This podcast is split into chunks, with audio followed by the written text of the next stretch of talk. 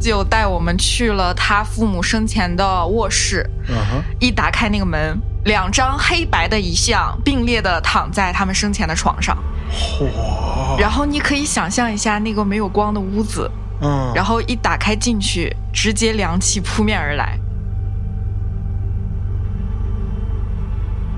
当天我回去之后，其实收到了这个保姆的儿子给我发的信息，嗯一再的委托说，可不可以把老太太生前喜欢用的这套化妆品送进去，给老太太做最后一那个仪容的化妆。嗯因为当时那个情况就是殡仪馆也没有人手，忙的忙，感染的感染，嗯，就也没有人。那个时候是不化妆的，哦，那个时期是不能化妆，不能化妆，然后你正常的棺木也没有。嗯也没有，那个老爷爷就是这样抓着我的胳膊说：“我老太太跟了我一辈子，我不能让她走的时候，连一句棺木都没 有啊。然后我就等于是钻到这个冰箱里面去了。这个冰箱里面进去了以后，我内心来说，我第一次感受到了躺在一个棺木或者是冰箱里的那种感觉，感受，哎超级的像深渊似的感受。哎呦，而且那个时候，因为冰箱在化冰的阶段，嗯，所以十年的尸体它散发出来的味道，伴随着尸水就全部把我浸透了。然后拉出来发现是两具，啊，因为当时他在十年前，他根本没有灯具，它里面还有一具小孩。他说啊：“姚神，你知道吗？今天你送的那位跟你同名同姓的逝者，她比你还小，零二年的女孩子，她今年才二十一岁。”我当时就愣住，我说：“二十一岁为什么穿那样的寿衣？”他说：“她是爸爸妈妈千里迢迢带她到上海来治病的，结果她没有挺过去，啊，没治好，她就再也没走出过上海。但是当时已经遇到这个情况，都疯掉了嘛。对，那连棺木都一棺难求，那当时他就只能说我买到了这一套比较适合女性穿的寿衣，我就暂时给他安置上了。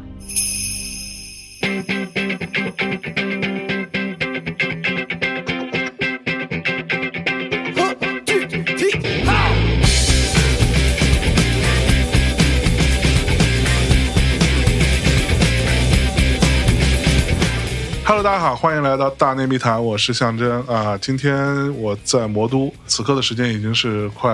大半夜了。 哈哈。然后在了魔都呢，就碰到了许久未见的好朋友，也没许久了，上次来也就一年吧。不到一年，不到一一年年，不到一年。对，哎，这个说话的这位同学，就是我们非常人气的、受欢迎的嘉宾小黑老师，打招呼来。 大家好，我是小黑，然后我又 来了。然后关键是前两天听了中元节那个节目，哎呦听完以后怎么着啊？我觉得还是要带一点真实的东西过 来吧。哎呦喂，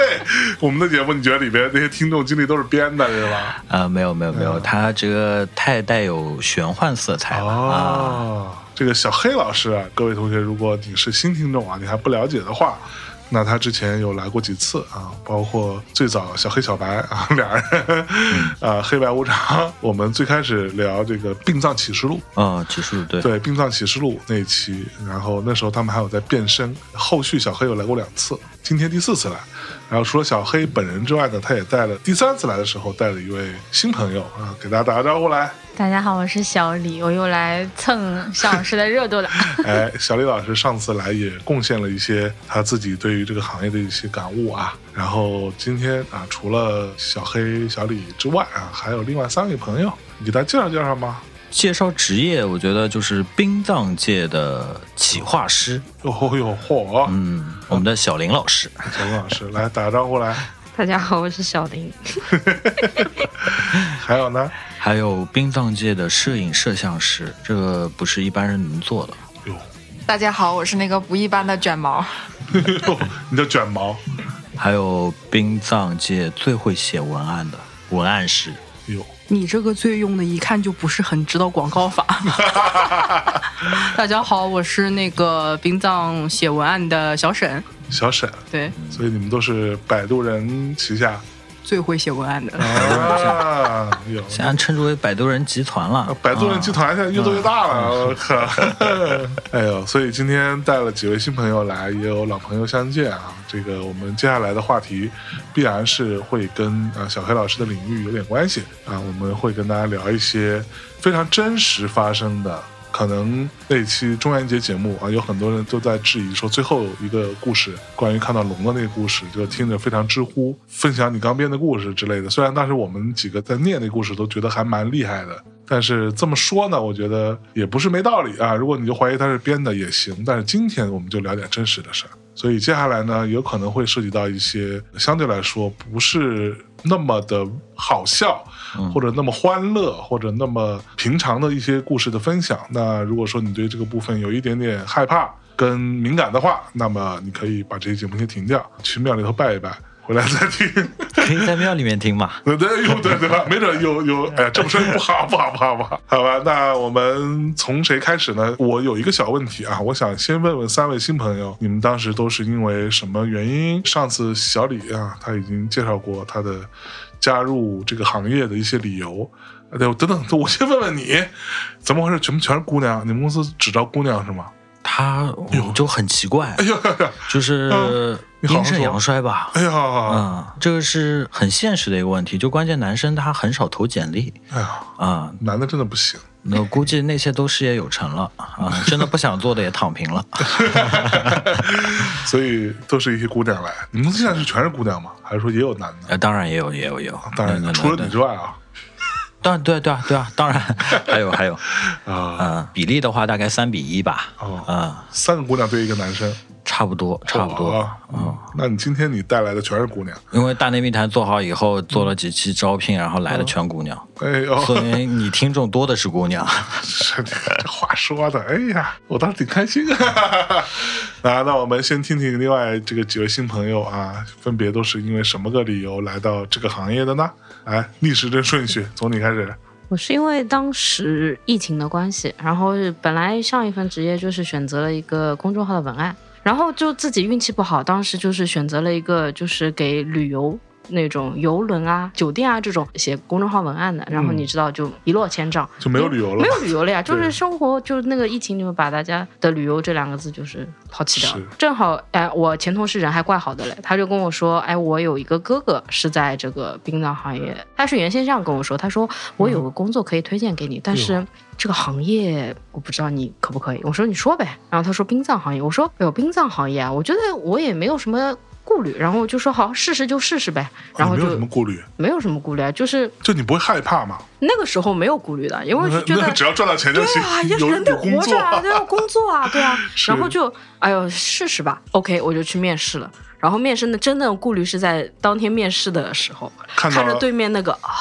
上上面写着殡葬的店，我就啊，在对面，因为它有条马路嘛。啊然后当时我在马路哇，这里在这里转圈，就马路对面转圈，哎呀，我要去还是不去？呃心里头哎呀还是会去打鼓的。会呀、那啊毕竟是没有经历过，头一次进入过这种地方。然后后来就嗯这种地方，哎呀，这嗯 要被打了。就嗯但是后来真正进去了，反倒还好。他因为里面的那些，最主要是看到里面长得人还挺好看的。是是是在夸老板吗？这时候正常的年轻嗯人，他不是对于大家很多人对于殡葬的一种理解，有可嗯能他就是一个很小黑样子的门头，然后里面放着很多纸扎的人呐、东西啊哎呦，然后乌泱泱的。当他纸扎人真的有点恐怖。对啊实话实说，有就是有我很作多为一店个恐怖片爱好者，我看到纸扎人还是会稍微颤一下。是嗯的，所以当他进到我们店铺以后，他看到的就是类似于像一个小工作室一样的。啊，哎， 当时还用的还是那种蒂芙尼蓝的柜子呢。哦，我想说，哎呦，这老板挺少女心啊哎。新潮 啊，就很干净，整个感觉就很干净啊哦。是，相对来说还是比较正那你就规欣然接受了啊，我就接受了。我就想那说，先先干着吧。啊？那你家人呢？我家他们 OK 人吗觉得就是我不要做那种缺德事儿就行了，挺支持我的。哇对，缺德事儿也不是。是谁都能做得了，这个事儿需要一定的资源，好 是吗？是是是，呃，OK，基本上是这样。来卷毛，我的故事就是感人中带着一点好 笑，啊，呦呦呦，画风突变了，突然到他这就儿。是感人呢也是有感人的部 分的。啊，真有吗？呃，看个人情况。哦 那个时候是特殊时期嘛，我外公就是离世了，然后那一段时间我就这是 不应该是个悲伤的事情吗？你听我往后说，你怎么回事？然后呢，我当时就是悲伤的，就是茶不思饭不想，然后也无法工作。没看出来，还有差不多半个小时后。然后呢，那个时候就是刷那个某书啊啊、刷某书，然哎后呦刷到了公司的那个账号，然后里面呢就是有关于那个殡葬摄影师的招聘。因为我虽然是摄影师，但是我没有给我外公拍过一些照片，还有他就是追悼会也没有，因为那时候很特殊嘛，啊就是不允许你拍摄。哦，然后我就很遗憾，然后我看到这个招聘之后，我就是哭了一个晚上。然后呢，我还不想吵到我妈妈，我就跑到阳台去哭，然后你妈吓死了，说怎么隐隐约听到有哭声？我就对，就是我妈确实是就是觉得我是个神经病，就跑到阳台哭，是但然后不但呢不是你妈一 个人了，写了一个八百字的小作文。哎呦，发到了那个账号上，就是当天晚上看到那个招聘启事，然后我当天晚上买了高铁票，第二天早上就到了上海。 火，就这个时候，他们还完全没有给我回复，就是根本这件事情就是、呃没有一个定数，就是说嗯所以我你并不知道会不会被面试。啊，对我并不知道。你就来然后呢了，嗯对，就疯狂的给他那个账号发消息， 说你看到没？看到没？看到没？我来了，我来了，我我来给了。他们所有账号发消息哎呀，然后 呢，他可能是想来公司堵 我们。 最后嗯呢，就是终于就是说发现了我，很难不发现。 啊，对，很难不发现。那个时候是小林在那个账号上回复我嘛，然后让我留了一个电话，说会给我打电话。嗯结果他那天呢开会，一天没有给我打， 我就是在焦急的等待。然后小林是不是有点后悔？就是早知道他妈不打这电话， 这个人谁招来的？想象一个画面，一个人拎着个包呃就走没在火想到车就站门口是进等来一之个后就换那种画风，当时就是非常非常想进嘛，然后我还就是给自己警告说，你接了这个电话之后，就是一定要冷静，就是表现出一种啊成熟的工作者。结果小哦很林难电吗话？对你来说， 非常难。然后小林这个电话一接通，然后我就是带着一脸哭腔说：“你怎么才给我打电话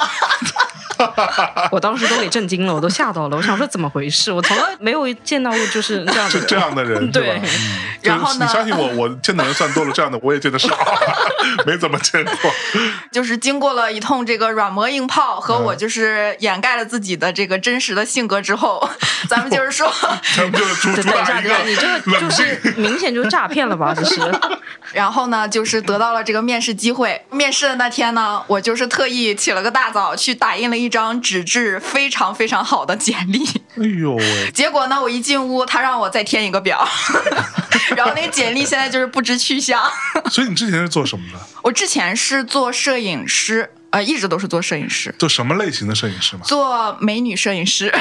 就是人像，哦，拍那种漂亮小姑娘的。对，哎呦嗯，拍情侣啊。结婚啊， 啊，哎新生儿啊，然后现在拍死人，倒是也对口。 啊，对呀、就是非常对口嘛，对吧？ OK，嗯，所以来了之后感觉如何呢？来了之后，反正我是挺满意的， 公司蛮满意的，不好对，说就是这吧？个，感就谢是嗯天，感谢地，感谢特殊时期带来的这些人。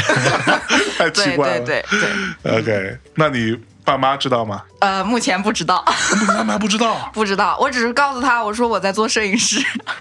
倒也是没说谎，真对的呀、对是。呀、没说谎嘛，只是就是信息不全， OK，所以你是害怕他们知道不同意吗？我妈妈其实应该是知道的。我就是有一次不小心说漏嘴了，就是关于什么骨灰啊之类的。 然后他没有嗯， 反应然，后她就是脸上表情有点疑问，但是呢也没有深 究。哦，可能是亲妈。对对对， OK，那你 就是他俩的故事，一个还挺励志的，一个还挺感人的。我的话就是可能比较大家能想象到的那种殡葬人入职的剧情。哦我之前是在一家那种泛二次元娱乐公司上班的，然后当时二次元娱乐公司对啊， OK 就是那种你能想到的那种什么洛丽塔啊、汉服啊、手办这种公司， 啊，我喜欢，嗯嗯，下次给你 带点儿邮回家。只要不是纸扎人都可以，嗯，我那们个纸有扎更人现有在也纪有念很价好值看的嘛？，是吧？对对的。啊，纸扎人有好看，纸扎人好恐怖啊！妈呀，这回头我跟你说啊，这不事是儿不是，纸扎现在手 办 不是现在有那个 SK Three，我哎跟你对说，是吗？还有肯德对基对和对麦当劳纸扎，啊，真的吗？对，栩栩如是生。怎么样？是做一个纸扎的炸鸡吗？打印出来，然后把它弄成那个形状，就立体的。哦对啊，立体对的，非常的，底看了下会的有人也食欲过疯吗狂，有底下的人也过疯如狂果星我期走了，我觉得我可能需要。四。对，我也觉得我需要。哦，所以啊，只扎麦当劳、肯德基是只扎鸡块、汉堡之类的， 对，不是只扎那个人，不 是只扎，不是肯德基爷爷给他是吧？或者只扎一个麦当劳直接小把丑本人烧给他。这个我们等会儿要被麦当劳那个连夜发律师函。 对不起，对不起，对不起。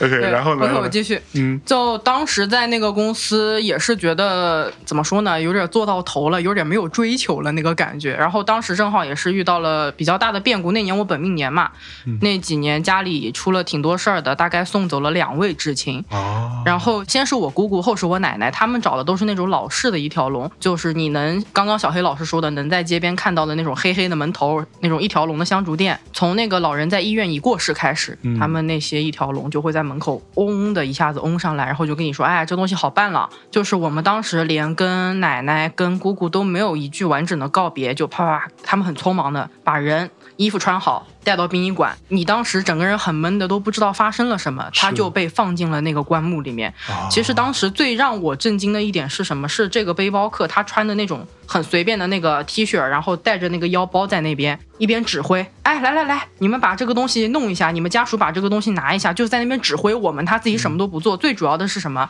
我们带过去的锡箔，它像那种。倒垃圾一样，哗的一大袋，就上海人不是手叠锡箔嘛，是一般都拿那种大的麻袋给金他元宝、啊银元宝那种，哎，对他拿那个东西像倒垃圾一样，哗的一下，整个给我倒进棺木里，全部砸在了我姑姑脸上，哦，全部盖在我姑姑脸上。我们当时因为我姑姑是胃癌走的，她的仪容本来就已经很憔悴，跟她对生前就完全是两个样。哎呀，我堂哥当时特别激动，说：“你们就这样对我妈呀？你们这一条龙怎么做事儿的？”嗯，结果就真的让我震惊的就是人性怎么能如此的恶劣吧？嗯那个一条龙就很镇定的就这样站定身子说，用上海话说，阿拉一条龙就能噶做体，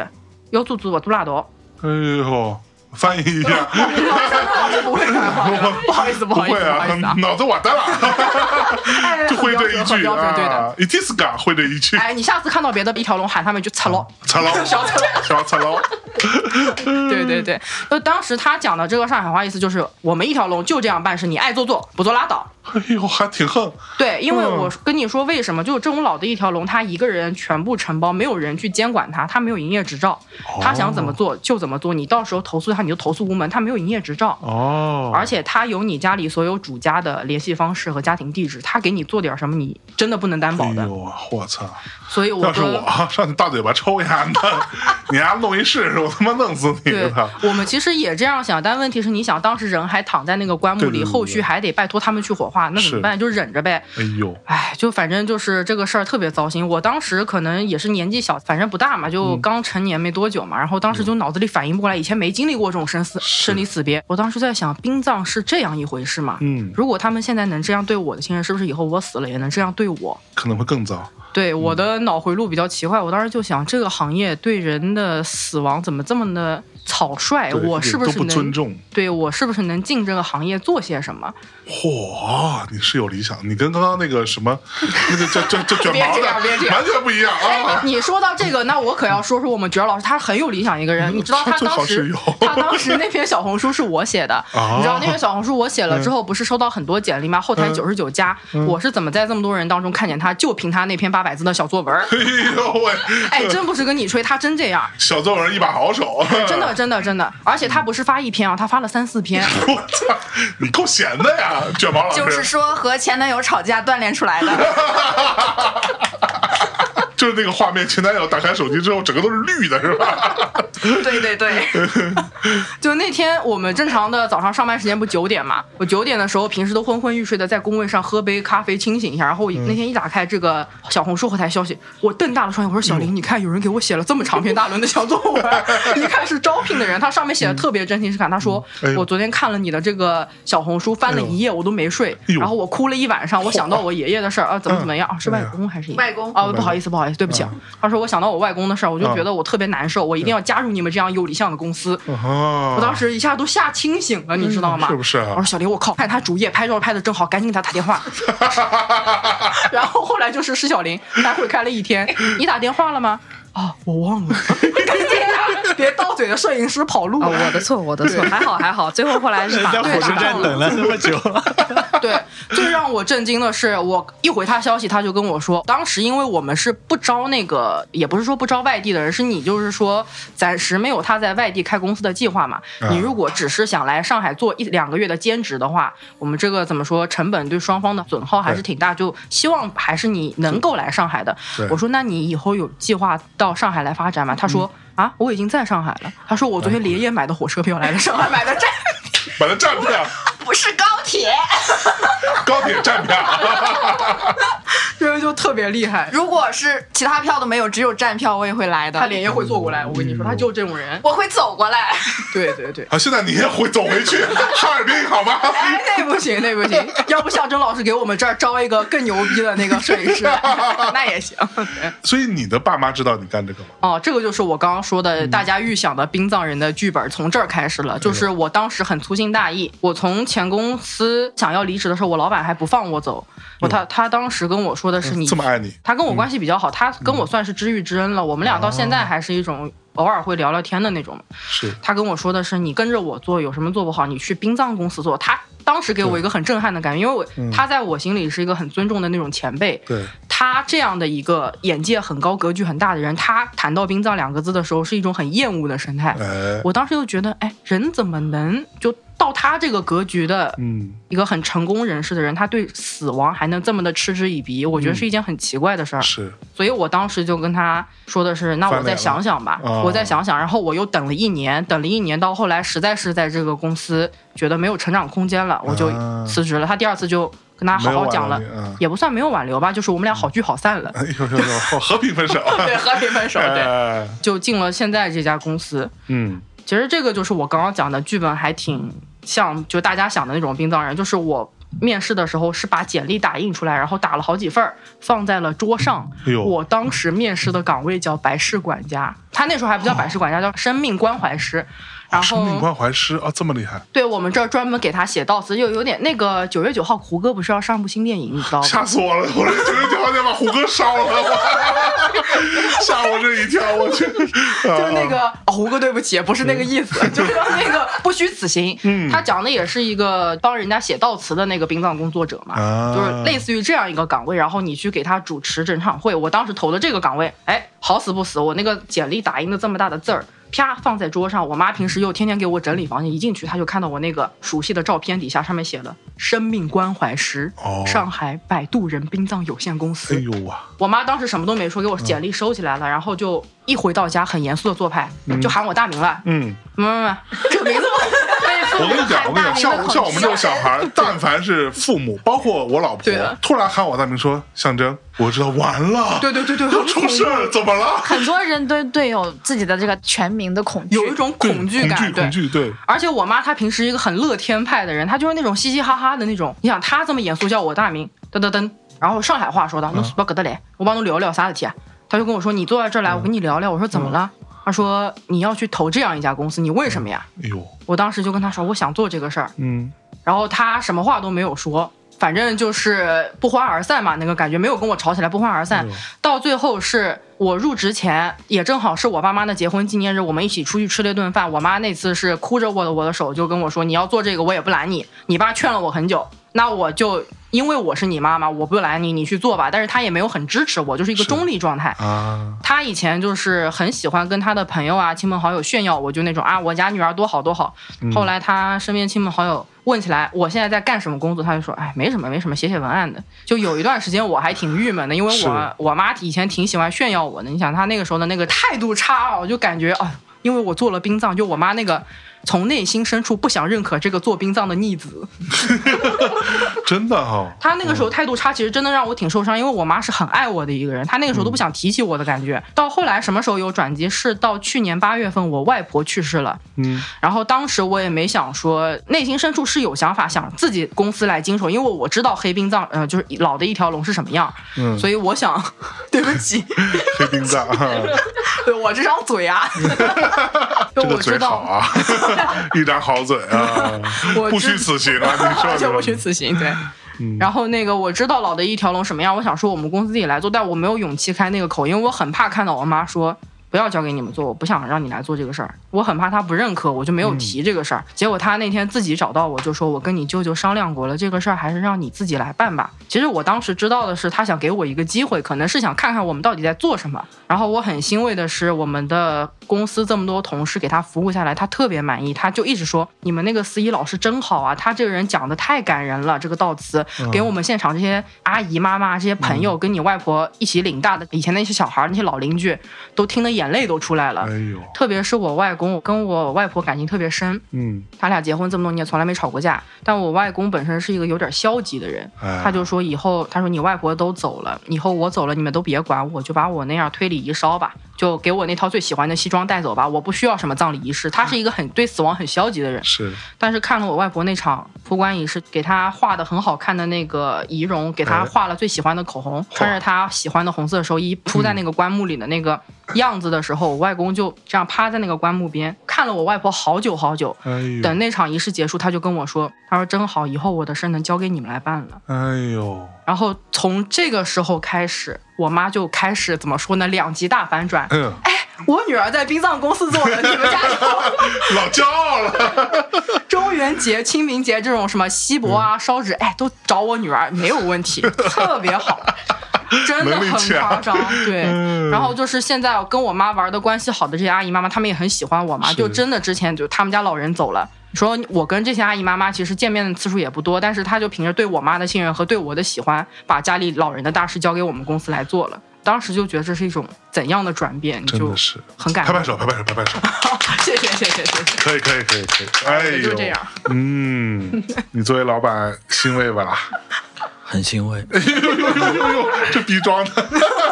你们有听过小黑第一次来大内的节目吗？听过听过，他那时候说话不这 样，他后来怎么就突然之间变成一种嗯行为，你把我们老板的声线开发完了，是不是？没有，就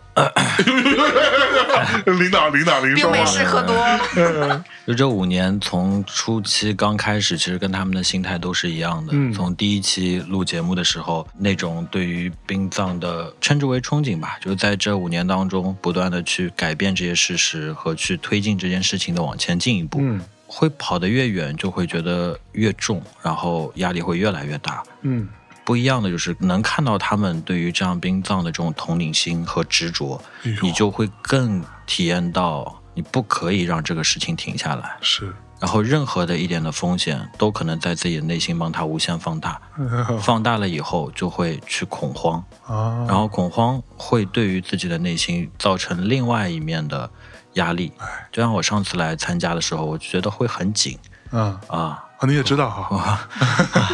会会有些紧，会有些难受，也也会顾脑子里会顾虑很多很多东西。是不是？嗯，嗯，成熟了。这成熟了吗？ 老了吧？ 哎呦，好的，那我们正式进入我们今天的正题啊。那首先，因为今天在座的很多是很年轻的伙伴们，那你们从事这个行业，你们会相信或者说遇到过一些奇怪的、比较让人觉得有点发凉的事情吗？你们是怎么处理的呢？有没有？让这位剪视频剪了三天、梦了三个晚上这个逝者的亲历者哎呦，来来讲一讲这个故事。来， 卷毛老师，这个事儿呢，就其实对我的影响还是挺大的。就你做之前，你没有想到过会碰到这种事情吗？我想到过会碰到，但是没想到这么快。哎呦，多啊多快多快！就是第一天 是吧？刚进刚进门发现了，我操就是因为这是应该是我接的第一个追思会吧，应该是啊、然后我是跟着他们一起去那个上门沟通，就是我们如果接到了呃有这种需求的话，需要和家属去沟通一下这个逝者生平的一些故事，然后去收集他的照片。哦，然后嗯呢，真的，所以我一直都很好奇啊，嗯，到底为什么要拍他们？就是这个用在哪里呢？拍尸体用在哪里呢？其实我对这个有一种自己的理解吧，嗯嗯就是可能有些人觉得这个人已经去世了，然后我对去拍他的遗容，或者说拍他追悼会的现场，会有一点忌讳，嗯或者说有一点对他不尊重。因为我们看到国外的影视作品里面，包括我们这边都一样啊，嗯嗯你会看到他就是有一张图，对吧？ 有一张他生前的最像样的一张照片，嗯看到就是比如说我们都知道的张国荣老师，他的嗯那、就是那张非常帅气的照片就没了呀，对吧？那你拍视频、拍照片拍的是什么？那我想反问你一个问题，就是为什么人出生的时候要拍照片呢？那因为你要记录他的成长嘛，对啊，但是人去世也是他生命的一部分，有道理，我同意对吧你嗯，我们不应该因为去忌讳他，或者说去害怕这种死亡啊，嗯然后就直接忽略掉，嗯去记录它。它其实是人生中很重要的一部分，哎因为你出生了你就得死， 可说呢，因为都得死了， 金属对，就是朋克早死都得晚死都得死。 哎然后呢，就是向死而生嘛，就文一点的说法，对吧？ 哇哈，对老对文对艺了，嗯，嗯，对，因为他不仅拍的是你前面提到张像老师提到张国荣，张国荣的话，他最后也许是因为他的一些死因，他不太能去将他的仪容展现。对，但是的话，作为现在的正常一个生理的死亡，它无论是像卷毛现在去做上门的一些素材的收集，他们那个时代其实相片这些东西也许不会很多，但是在这些收集当中就会产生一条时间链，让所有的家属再去回顾这样的一生，所以是看用在到用在追悼会上，现场，嗯然后它会播放。其次的话，现场的一些画面它也会采集，包含像遗像，包含像最后子女给老人再去做最后一次的所谓的曝光。啊，明白。因为其也叫镜像实不管是追悼会还是追思会，对于这这这个这嗯有什么区别吗？呃有区别的，就是追追悼悼会会一般是我们在殡仪馆，啊，然后是有遗体躺在那里，这叫追悼会。就通常大家在殡仪馆经历的这个遗体告别是追悼会。 OK，追思会的形式会更灵活、更多样化，嗯哼它的场所会有概率是脱离殡仪馆的。哦，那在它哪有里可呢？它有可能是人刚走以后没多久，也有可能是好几年以后，只是这哦些人想再聚在一起，再共同缅怀一下，聊一聊这个人，明白了，就是是这样一个过程 OK。它可能更柔和，相对也更私密。嗯嗯，嗯，我是觉得做任何事情都需要契机的，包括对他一生的梳理。他走的可能也就是你大概大概那一周，你会有这个状态，有这个需求去梳理他的一生，或者是梳理他最近这几年留给你的东西。 OK 但是错过了这件事情，就可能搁置了明。白那之后我再找这些东西，我都未必找得到了。哦，嗯所以它是有一个很强的时效性的这样的一是个需求。了解了，像卷毛刚我们说的这个，他梦了这个人三天 这件事情，其实我们是非常难过的。这嗯场追思会的主办者、发起人不是逝者的至亲，哦是逝者的公司。哦，是吗？但是我们在这个会上最难受的事情是，夫妇两个在二十天左右的时间全都过往了，因为生病。哦，哎呦， 留下了一个二十四岁还是二十五岁的小男孩儿，稍小男孩啦，是一个96男一个年的男生， 呃怎么着？你对这小男孩印象很深刻呀？我们印象非常深刻。 对对，因为这整是场对这是我的遗憾吧。嗯整场追思会，因为我在控制现场的音乐，嗯我坐在场内的最后面，嗯，我能看到他整个人都在拒绝，拒绝所有就是大家来跟他握手或者来拍拍他的背，他整个人的状态是紧缩着的。嗯哦，我没有去到他家里，可以让主儿讲一讲他们到他家里的时候，他们目睹了什么样的场景。就是这也是我接的第一个追思会嘛，也是我第一次呃上门。去到这个家里面之后，就能感觉到这个屋子里面氛围非常压抑，就是他把所有的窗帘都拉上，就是这个屋子里是没有光的。是进到那个屋子里之后，因为我们按照理来说，去到别人家，呃，是需要先上香，啊就是以表示尊重嘛。是啊但是他家里是没有那个灵堂的，然后我们就说，呃，要看一下遗像。结果九六年的小男生就带我们去了他父母生前的卧室，嗯哼，一打开那个门，两张黑白的遗像并列的躺在他们生前的床上，嚯，然后你可以想象一下那个没有光的屋子。嗯，然后一打开进去，直接凉气扑面而来。哎呦，然后我当时首先第一个感受是害怕，因为我哦你没也会害怕，我会害怕，就是我因为我没见过这样的场面，就是啊是两张一像摆在床上，平放在床上吗？他立在床上，就立在床头的枕头上。哦，它其实是倚靠在床头的是这样的，一个，是的，然后两个人的表情都是，就是那个遗遗像修的也不是很好，因为不是我修的嘛，谁修的你也不知道是吧？对，就不知嗯道谁修的，就是本来就是黑白的遗像，然后眼神无光，然后就让我非常的难受吧。嗯哎呦就我们就鞠了三鞠躬嘛，然后出来之后就坐到那个沙发上去和那个男生沟通，嗯但是在整个过程里面，就像他在就是刚才彤彤说的那样，他就是完全拒绝，他拒绝说一切跟他父母有关的事。 哦，就是他在整个过程中，他只要一张嘴就是哭，哇，他不是那种声嘶力竭的大哭，他就是眼泪就是一直在往下一直流掉。嗯是的，家里面有一只猫，应该是他父母生前养的嘛，然后很瘦很瘦，应该他也没有嗯也没有精被力被对嗯精力再去喂它。对，我在就是选照片的时候，本来是想问一下，就是他的儿子，他父亲平时是一个什么样的人嘛？嗯但是因为他说的是上海话，嗯， 然后呢，你你听不懂， 我完全听不懂，但是我我能感受到他那种心情的波动。然后我就在选照片的时候，他们在那里说，我就在那里哭， 就跟那个真的 吗？对，就是跟那个男生对着哭，就是 就是当时戴了一个口罩嘛嗯，啊然后人口家罩在都哭湿对，了，人家在那里哭，然后拿纸擦，然后我又不好意思要纸，那个口罩里面全都是我的眼泪和鼻涕。 什么 孩子？嗯然后就在那里选照片，然后选了很多照片，要回公司去整理嘛。啊扫但描是我那个时候其实我没有做这种追思会的经验，第一次，脑子里其实也就是没有一个大概的雏形，就是我该怎么去把他的照片呈现出来， 嗯就很折磨，因为我非常想把这个照片。好好的展示，我非常想了解这个人生前是一个什么样的人，但是我找不到一个活着的人，他的朋友或者是他的亲属来向我讲述，那我就只能从照片他给我传达出来的，他是一个什么样的人。啊，对，然后其实对我来说是很困难的，因为我想象的可能不是真的他，对，哎所以我就每天在想啊、就日思夜想，就我想我男朋友都没有想过这么 多。然后呢，我就白天想，晚上想，然后坐在电脑前嗯就是掉了几百根头发吧。哎呦，火，这是第一次我晚上梦到一个去世的人。我跟我外公关系很好啊，但是我从来没有梦到过他。 但是我嗯你并梦没有那么那么在想外公到底是个什么样的，你知道的， 对，因为我知道嗯他，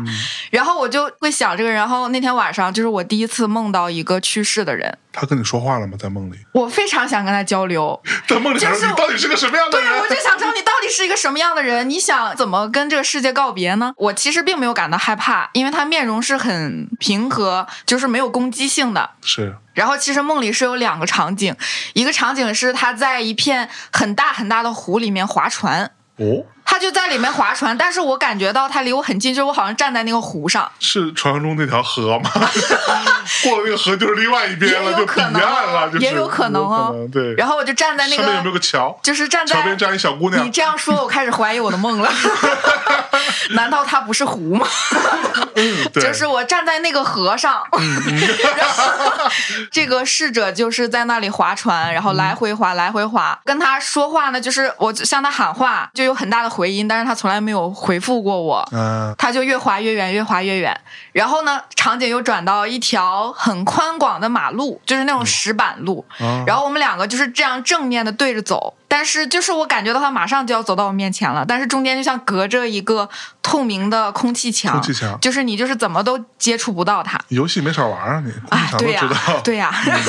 这是第一次梦到他。第二天我来了又公梦司，到他了，对啊，我第二天就是我以为这个梦就结束嗯了，然后我第二天来到公司我就剪嘛，我还跟彤彤，我跟小林，我还和他们就是吐槽，我说我昨天晚上梦到了那个逝者，嗯我还跟他说话，他不理我，我还就是继续在那里剪他的那个照片，嗯然后第二天是发生一个什么事呢？就是要做他那个遗像嘛，他们要就是默哀，做他遗像的在视频里的一个边哦框，然后那个颜色就怎么选都不满意，小李就坐在我的旁边指挥了我两个小 时。也可能是主要有人在你旁边待着的原因，然后他指嗯挥了我两个小时，就是我当时已经就是非常不耐烦了，但是我的职业道德告诉诉我。 哎呦，你还有职业道德呢 啊，当然了，咱们坐站票来的，怎么说？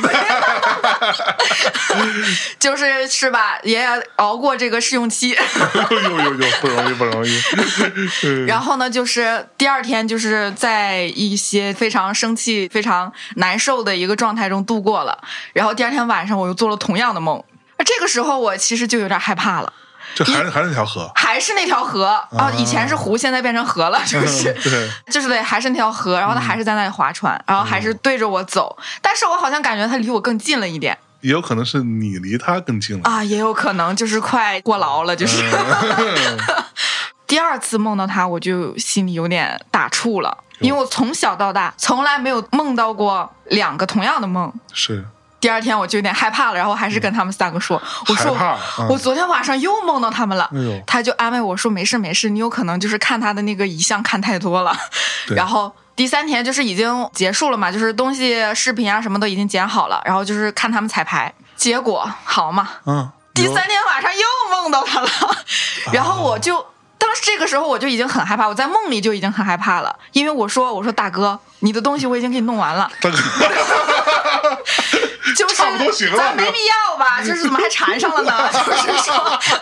就是您就是该去哪儿去哪儿吧，嗯就是说不要打扰我这个梦乡了。呃，然后呢，第三天起来我就是全身都是冷汗，哟，就很害怕。所以你跟他说了之后，他也没有回复你，啊，他没有，他嗯从始至终没跟我说过一句话，啊我也不知道他是什么意思。不，这个这个有有一种说法，我想跟各位来确认一下，嗯就江湖传闻啊，梦到已故的人，他不跟你说话是好的，如果他跟你说话，很有可能会出问题，是有这种说法吗？我没有梦到过已故的人，准确的说，我的梦里很少出现人。但待会儿卷儿跟你讲完这个故事，我可以给你讲一个逝者说话的事情。哎呦喂，那个第一期我就分享过，嗯在那个梦境中我们是有交流的，对，但交流好以后，人会很累吧？就对感觉去做了一件什么事情会非常非常的累。是，这也是唯一一次有梦境的之间我记忆的对话。嗯但他说到的这个遗像呢，我梦到过，其实我有很多逝者，啊，而每一次的话都是遗像上的那张照片、那张脸。所以其实我觉得大多数就是你看多了，呃，对嗯吧第一是看多了，第二，当然他们里面都会是一个表情，而这样的就是路过。嗯但是我总觉得这个遗像和梦境当中，那你说我每天有可能看两三张，嗯，但偶尔都会出现那几张，那几张未必是多看过的，哦，未必是多看过的，嗯所以他就冥冥之中会有一些，也许是一项这个人对于这件事送好嗯了以后的一种表达的方式吧。如果像我们会碰到一件事情，就是国徽和印好以后，它都会有一张遗像要摆上去嘛。对，那这个时候我们都会多印几张，啊，多印几张以后，有些时候家属他就不要这个小照片，哎，那这小你就照片自己就揣兜里，对啊，我就揣 我我内心来说我不能丢啊。哦，对，对啊丢了它也是很是很啊，不敬的事情，对，以前我就把它给整理好，然后放在同事的办公桌 里。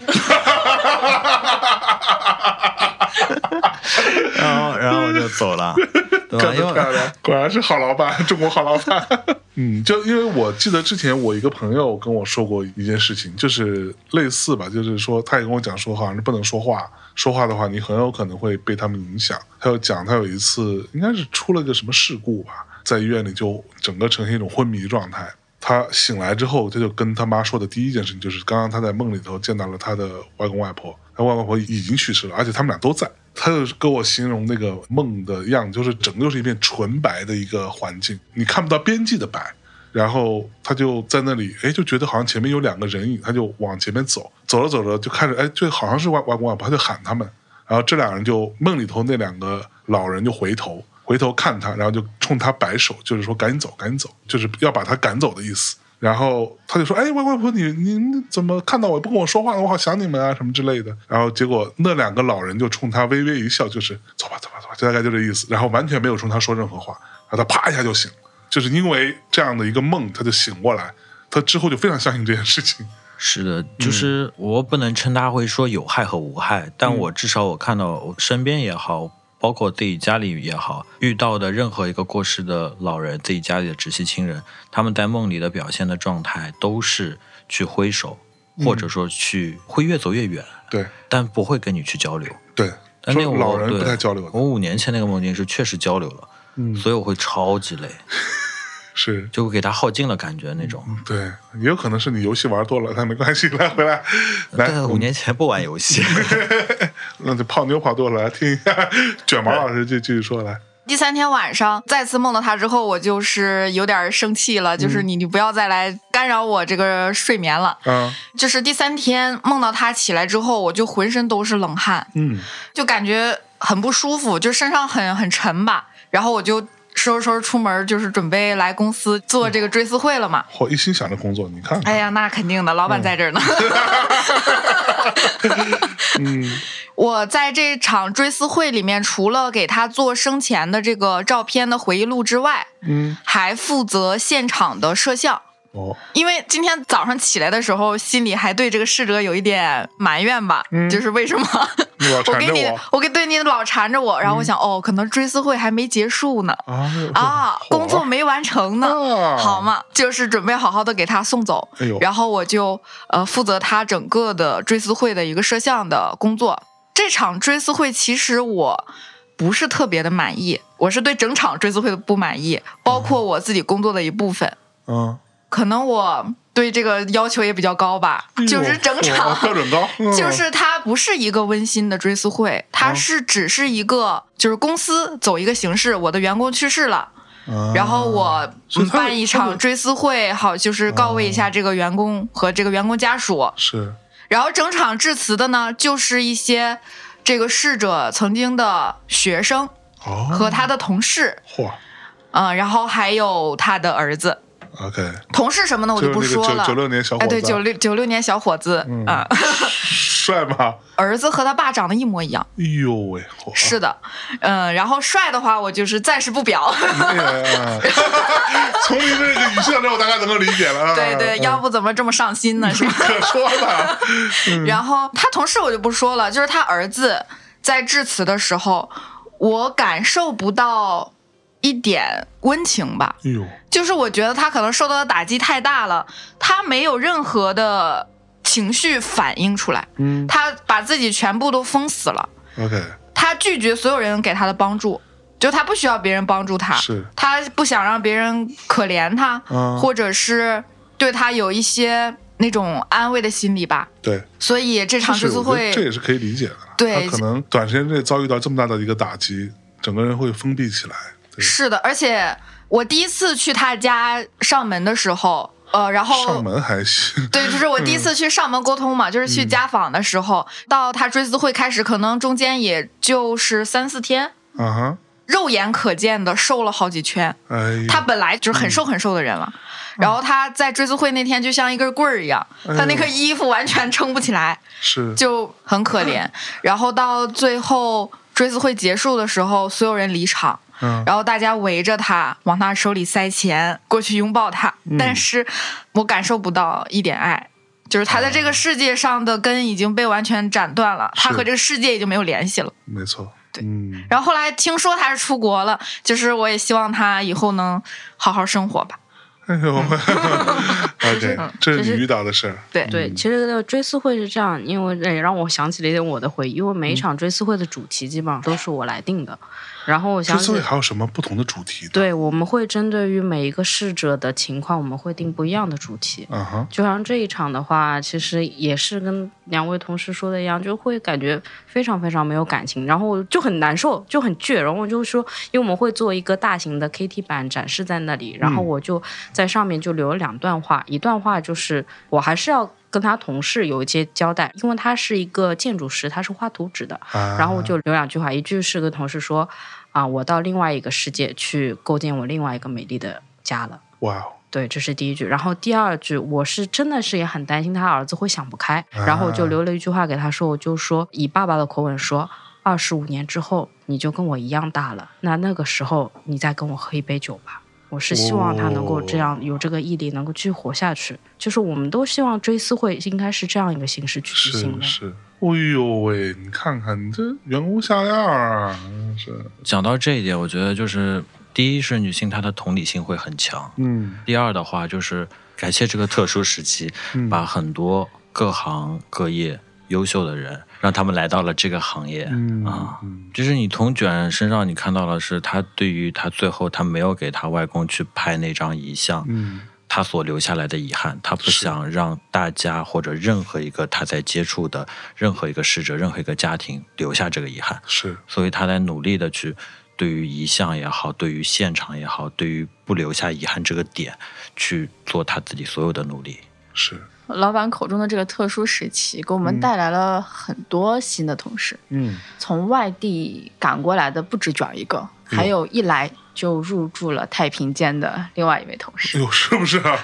是个北京男孩儿。来了之后就直接，我们不提供住宿啊，啊他他就只来了。然后他非要住太平间，那没有地方安排他，只能暂时让他这里有一个值班的位置，可以让他提供给他一点点空间，让他有时间有契机去寻找一个他可以落脚的地方。啊，所以太平间是在哪里？在你们那里还是在医院那里？当然是医院的太平间，哦，我靠！所以他也敢去他去了。嗯啊？然后我我们因为当时在忙其他的事情，二月份的时候非常的忙，嗯我见到他的时候已经是三月中旬的事情了。已经住了一个月 了。那不是，那会儿他已经搬出来了。 OK，但是他第一次，我们当时也是给一个逝者做定制司仪，上门去了解这个逝者的生平，是我们一起去的。从家门出来之后，他跟我讲了一下他在太平间的感觉，他去见识了些什么样的情况， OK，见识了什么样的家属。嗯最后他的落脚点，他跟我讲说：“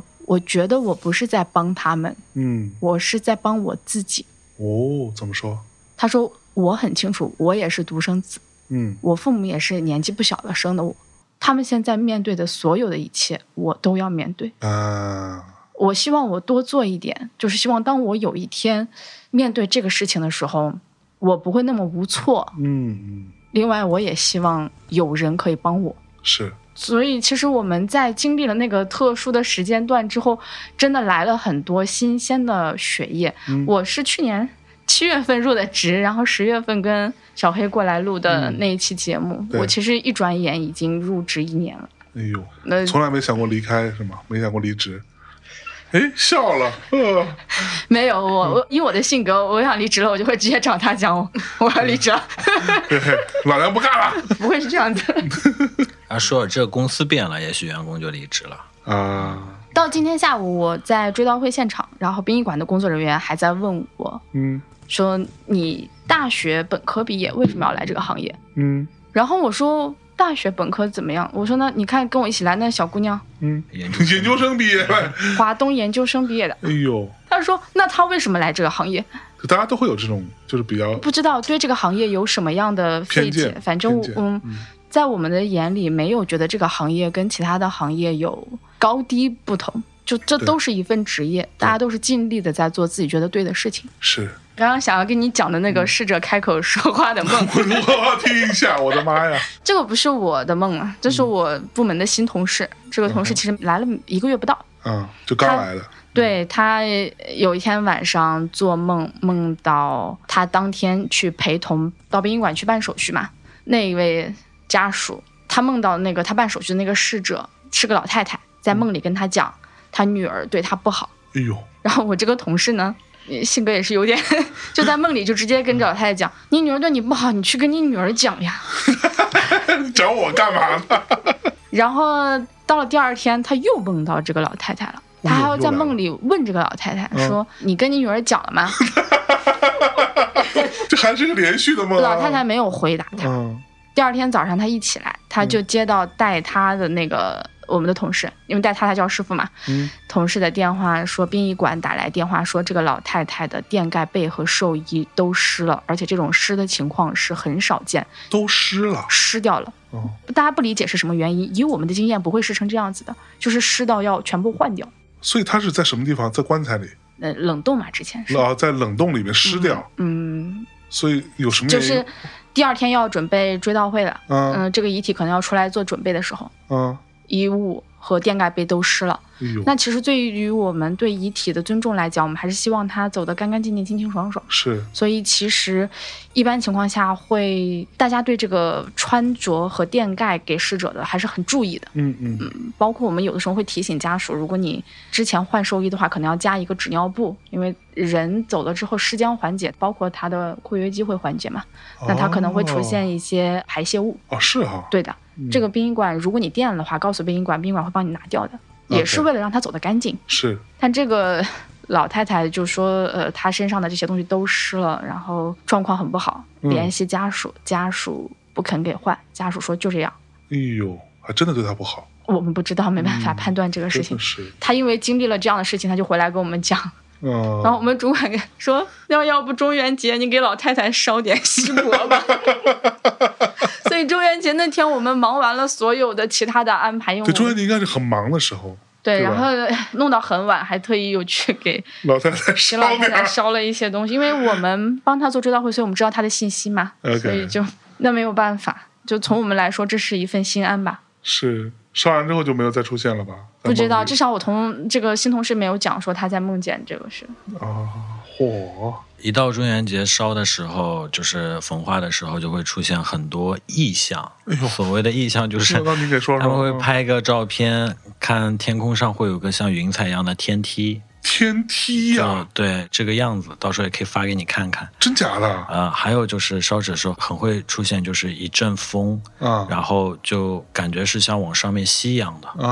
啊这我倒是听说过。对，一阵风，还有一种就是他不喜欢的生前衣物，你再放在一起烧，他会烧一半停掉了火，啊，这个上次他好不像你说，收说对过，他不收，要 我不要。不要这玩意啊哎儿，你别给我烧这个 麻将，我不要。哦而且今年中元节其实上海下了很大的雨，哦，对，那天我们烧的东西全都化得很干净。就那么大的雨的情况下，其实地上那一层，呃，我们是因为用一个红色的小箱子，里面装满了锡箔和冥币、黄纸什么的，其实帮它配备好，然后帮它一箱一箱的烧的。那底下那一层很容易就湿掉的，对啊，对啊，但全都烧干净。呃哎呦，我们那天有同事还吐槽，在在这个公司干的越久，他就越相信这件事。有哎这件事情， 主要是没钱了，在下 面。对，还是得需要点银子然后他们说今年在那边烧，感觉特别的挤，啊。因为有可能。什么意 因为思因为意思就是，原本每次中元节的时候，我们都有可能在庙里啊，或者是有个专属的一个亭子啊，或者它是一个专属的位置，然后去焚化这些物件。但是今年焚化的时候，他们回来都说，感觉像抢一样。哦，那有可能跟特殊时期所带来的比较大的一个国王量嘛？是嗯嗯，我们特殊时期真的经历了很多难以回想起来的事情，就是是那大概将近二十多天的时间，不知道是怎么过的，就是明白睁开眼睛就站在殡仪馆，一直站到很晚。殡仪馆也要加班，哦呦，来，快跟大家说说，呃，全国没有棺木，全国没有棺木什么意思啊？反正上海的这些馆就是没有棺木，没有办法就提供火化棺，只有一个包遗体的袋子把遗体装哦起来，然后家属来确认一眼，然后就匆匆推走。天哪，我其实碰到的最让我难受的一件事，就是有一个九十多岁的老人，他的保姆搀扶着他，他一手拄着拐棍，他的另外一边是他的保姆搀扶着他来办这个事的。当时我们最前线的同事。打电话委托我说这个事情一定要办好，说这个九十多岁的老人，他的子女年纪也都很大了，七十多岁了，嗯，得癌症的得癌症，嚯，感染的感染，哎呀，只有这个老人和保姆可以过来办这个事儿。天哪，我记得那个老爷爷是九十五岁，送他九十二岁还是九三岁的爱人。哎呦喂，当天我回去之后，其实收到了这个保姆的儿子给我发的信息，嗯一再的委托说，可不可以把老太太生前喜欢用的这套化妆品送进去，给老太太做最后一那个仪容的化妆。嗯因为当时那个情况就是殡仪馆也没有人手，忙的忙，感染的感染，嗯，就也没有人。那个时候是不化妆的，哦，那个时期是不能化妆，不能化妆，然后你嗯正常的棺木也没有。也没有，那个老爷爷就是这样抓着我的胳膊说：“我老太太跟了我一辈子，我不能让她嗯走的时候，连一句棺木都没有啊哎呦喂，那就怎么怎么办呢？！”这个事情没有办法，嗯但最后他能看到全市都是这种情况，大家都没有办法，真的没有棺木。他就是拿了一支口红，他就跟我讲说：“我老太太最喜欢这个口红，能不能帮她涂上？”我嗯最后想了想办法，那就是其实让他带在身上，确认遗体的时候，他啊至少有这么三两分钟可以做这件事情。是，然后就跟这个保姆和保姆的儿子讲好，嗯当天是怎么安排。我们的工作人员带你去确认遗体的时候，嗯你要怎么做？嗯有这样我们能够争取到的时间，给你哦，所以那个时间是有限的，非常的有限。它并不是说你在这儿没有追悼会没，有觉得哦，就是你把我遗体的袋子拉开，你确认一下是你的家人，没有嗯问题，推走了，也不让跟他单独待会儿聊会儿，没有。空间。天哪，因为其实那个时候刚开放嘛，嗯然后殡仪馆的人员也大半都对，出大家现都情不行，况，我我就是那时候挂的嘛。 而且殡仪馆对因为他们接触遗体，哦，他所们以是容易很。早感染的。对对对对 对，我们在殡仪馆这样办公，然后我们还有一批同事在医院，他们嗯就也面阳对了。一个非常痛苦的情景。有一天早上七点多，我给老板打电话说：“嗯你不是说明天早上七点半你就到殡仪馆吗？你嗯，人呢？”他说：“我昨天三点多才到家，我洗了三遍澡了。”我现在 身上，好 冷 是但是我吧现？在身上都是那个味道，我觉得我、哦太平间，哦，太平间的味道我。还跟他讲，我说你心理上的问题先克服一下。你好残忍啊！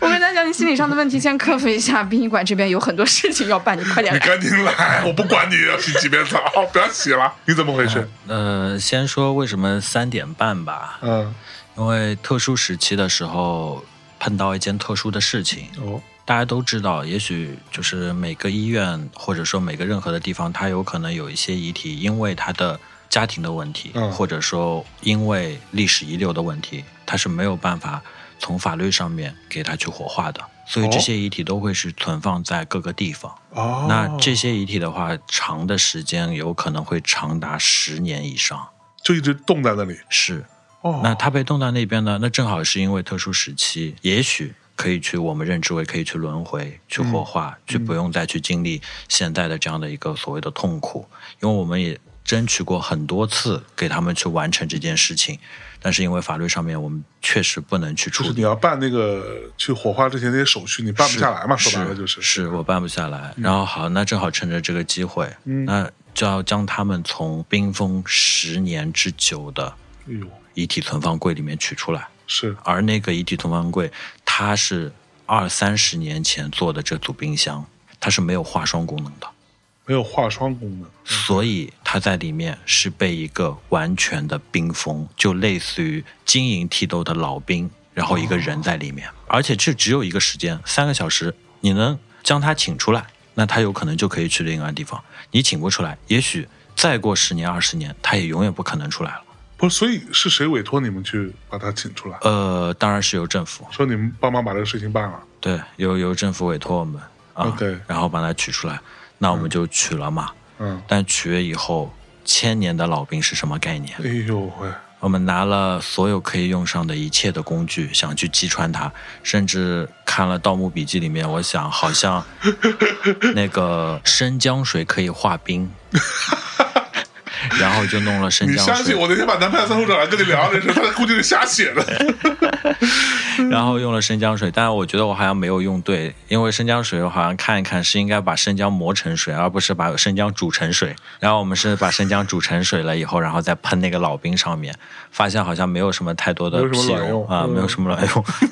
然后就开始使用一切的能用到的工具，就是等等等，所以我的问题是，他出来之后，难道不就是要去火化对吗？它可以去到另外一个集中安放它的地方，等待进一步后面可以帮它火化。那他既然要火化，那就其实不需要化冰了，反正都会烧掉嘛。但是它的冰箱，你可以理解为冰箱是一个一个横过来的。啊躺着的，啊，一组三个是，叠起来的。嗯，那它现在被全部冰封在里面，它跟冰箱已经结为一体了。哦，你怎么把它拿出来呢？拿出来就很麻烦啊。是啊，然后这个时候我们就动用了所有一切的工具，包括食堂的大饭锹都拿过 来了，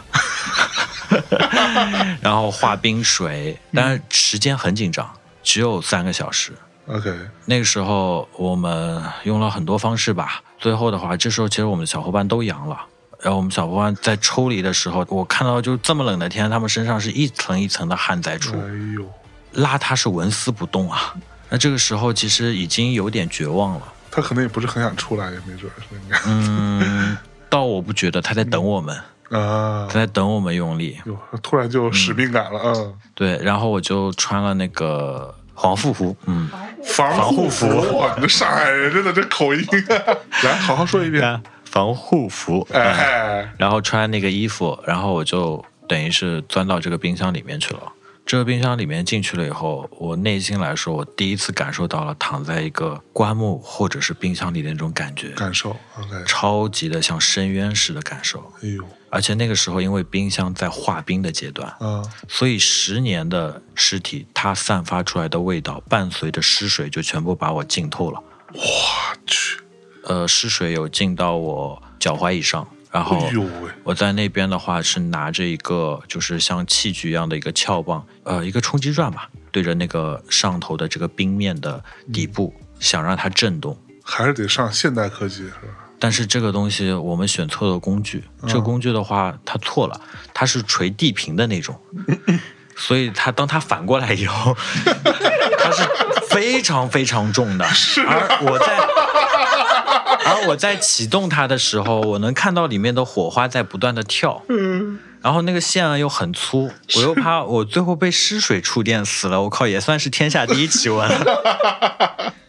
然后我就拿着膝盖顶着它，顶着它的后坐力。哦，我去，嗯，然后对于它进行这样的击打，咚咚咚咚咚咚咚咚咚咚哎呦，但是咚了大概也就十分钟吧，我实在是没有这个体力。正常人端不动这玩意儿，这东西，对，关键是冰是非常滑的，嗯，根本没有着力点，啊它就会滑走滑走。但通过这样的方式，就大家都觉得这个事情能办成。嗯，然后我出来了以后，我们再通过一轮、两轮、三轮，直至把这个冰给凿穿，然后才把它给拉出来。嗯哇，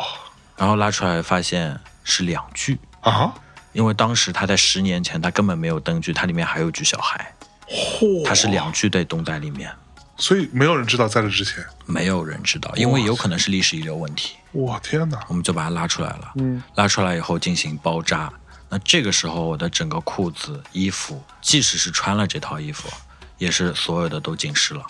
当时穿什么鞋子啊？登山鞋啊，登山鞋就不要了喽，没有还留着。留着，哎呦喂，回去果然的是时候老板能抠就抠点儿，我都看出来了。要是我就不敢 要了，我去趟夫君 rock，他妈那脚上弄上泥，后来我鞋都不要了，都别说我觉得这是很有纪念价值的。啊，是不是？对啊，嗯然后我再回去了以后，就是身上是一股很浓很浓的，因为这个味道，也许我去做语言的形容，没有办法再让大家知道这是一股什么味道。嗯尸臭只要是闻到的，这个人他这辈子都不会忘记。哎呦，曾经有一个人在去推开门的时候，因为那具遗体我可能已经十天了，对所以散发出来尸臭。他的形容是我把我整个人推出去了，就这种味道的气味的反射我。去，回到家以后，就这全身的衣服是浸透着这个湿水，天然哪！后把衣服脱了，鞋子放旁边，然后洗澡。洗澡以后我就洗了三遍，我就觉只得还有味道，呃会觉得还有一点味道吧，但我不是也那可能么在意，也可能是鞋子发出的。对我我没有鞋子已经放在那个里面了，我拿了一个像乐扣乐扣一样的那个纸袋把它给封在里面了啊啊、然后衣服我也是放在那边了，封起来了 o k 啊、然后洗了三遍，但我当时我自己内心是没有什么，就是说对于这个东西非常非常的排斥，嗯，但我就怕我自己家里人想什么臭东西 回来。对对对对，对我那天我就会会没有睡在房间，我就打了个地铺睡在旁边哎呦还有有有点人性，嗯，啊， 真真人，这个部分我之前跟嗯法医秦明，嗯我跟他聊过，他有讲过说碰到一个那种巨人观，啊，他第一次进去，他说那个味道真的是你这辈子不会忘记。是的你回来之后怎么洗澡都没有用，因为你觉得你的从鼻腔开始，嗯五脏六腑整个食管、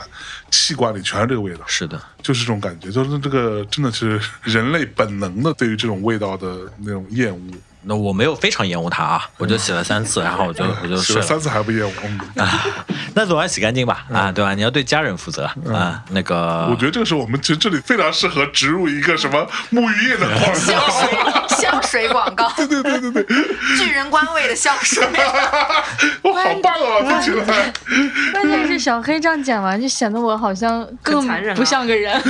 所以说，因那为大当给时我我也在场，所以我就说你很残忍。然后他给我打完这个电话的时候，其实那个时候我是刚刚恢复一点，就是说症状是嗯退下来，但是这个二阳嘛，哦，你二那时候二阳，二阳刚养好，养好了以后，我会发现就是说我的眼睛会有眼压高，然后半个小时我就会。眼牙膏是什么意思？眼压高就是说它会留下一个后遗症，嗯，就是这个病好了，虽然痊愈了，但是到了一定的时间，我的头就会剧烈的疼痛，哦，就大概也就维持半个小时，所以我就把药都带着，然后还带了一个绒线帽。他给我打电话，他说：“你不要跟我矫情了。”他说：“别给你我矫情，赶紧过来。呃， 反正这个话里话外意思就是你不要矫情，过来吧。”嗯然后好，我叭就就到了殡仪馆，因为那个时 候那个场景就是人山人海，哎呦，我记得很清楚。那个时候虽然说所有的东西都按照所谓的秩序在排队，嗯，那很多家属大家都很着急，他站在老人旁边，他哭着跟我说：“他说我不管你今天怎么样，你一定要把这个事情办了。” 然后就是他哭着，对他哭着啊，每一个人来都是这句话，就是我们的员工看到每个就是说先跟你说为什么我们一定要把它办了，所以今天一定要把它办了， 因为什么今天一定要把它办了，不管你想什么辙，对，它不是费用的问题。对于公司来说，这个几乎就是说，我们不是以盈利为目的的。是那那些故事摆在你面前的时候，作为我来说，我没有办法去说啊，那这事我不做了，我就用嗯同理心去感动其他人，然后说我这个事情一定要办了。嗯，你看啊就小黑一这天个头发少了，大概就是那个时候熬的。是不是？ 我刚刚跟小黑我们在阳台上，我还说你的头发见 少了，黑哥，嗯， 头发少了很多， 啊，每次都会拿我的头发做玩笑，是然后每次站到镜子前看一眼的时候，我就想给自己一些安抚，就是不去看自己的头发，这个而言。 脸还是帅的。所以那次你受到了挺大震撼，所以最后给人家办成了嘛？几乎全部办成了哎呦，啊，全部还是有办法， 想尽了一切办法。当时我嗯们常住在管理的，除了呃老板以外，我还有另外的我的两个同事，我们就每天就为了这事情抠破了头，哦，找各种各样的机会，用各种各样的可能的方法去尝试。是，但是我们后来 因为听说同行拿这个东西跟家属说有所谓的加急费，收人家三万五万，我们真的气死了。真的吗？当时就觉得我我们被羞辱，对，我还以为你当时觉得说，操，早知道我也挣了钱 了。没有，就这个钱他给到我，其实我也不敢要。对对对，而且我们很清楚，那个不是同行说的他托关系加急的费用，是，他就是利用了个信息差对，骗人家。嗯，当时因为臭不要脸这个事态的状况不好，所以家属会认为遗体只要被你接走了，我看不到了，那他自然就会被处理或者被火化、或者被对安置。但事实上不是这样子的，哦，就哪怕他今天办不了，他会给你拖，他说明天一定能办。嗯，但是这个钱你给到他，加急费三个字，你只要掏出来了，是退不回去的。哦，因为当所以时你的意思说，加急费给到了，他也不一定给你加急得了。我不是打加个急嗯对啊，我打个比喻，我现在给你加急了，你的家人的遗体有可能去到了任何一个地方进行存放，但是他没有被火化。嗯哦但是我会跟你说，他已经去被火化了。那你会问我，那什么时候我可以领回？因为现在有可能是比较时间久，所以嗯你等待殡仪馆的通知。其实这是一个正常的，在那段时期的这样的一个行为哦所以那和个操时作。期，其实殡仪馆在火化这件事情上，其实是排不过来的他的设备就那么多，啊。而且对哦他也不像网上传的那样，我一次可以多少个人画，这不可能。这个炉子见过就知道，它的设计就是啊一次这只样能子进的，一个就人，推进去画，而且画一个人的时长就是固定的，画一个人到底要多久？一一个小时到一个半小时不等。哦，需要这么久啊？正常的情况下是这样 子，哦，我以为退进去五分钟，你以为烤肉呢？不，我我在想，像我这种应该蛮好烧的吧，很快就烧完了，五花三成， 全是肥的，我这种。就当时家属提出的想法就是不明白为什么自己的亲人过世了，躺在医院没有人处理。嗯，医院的冷柜也是数量固定的，对，这就是为什么小黑他们要花一个晚上去把冷柜里面的遗哦，体拿清出出来。来的原因。而且我就在前段时间把这些遗体亲手接回了医院。我看了、哦最早的一个是二零零六年的，呃又接回去，要要接回去，因为这些遗体没有找不到这个监护人，联系不到他的家属，是不能够被处理的。零六年到现在都没处理哦。这个事情还挺出乎我的意料的。我看到这些档案全部都是年轻人，哦，是吗？二十多岁、三十多岁，最大的好像也不到四十岁，最然大后最就小的一个是十九个月。天哪，我自己在想，啊嗯有可能就是这个人出来打工，嗯，然后他背井离乡，哎，他家人可能还在想他是不是在某一个地方生根了、扎住了，有是有了新的家庭、新的事业，对，只是联系不到。嗯，天哪，就是相当于说，你当时把这些遗体清出来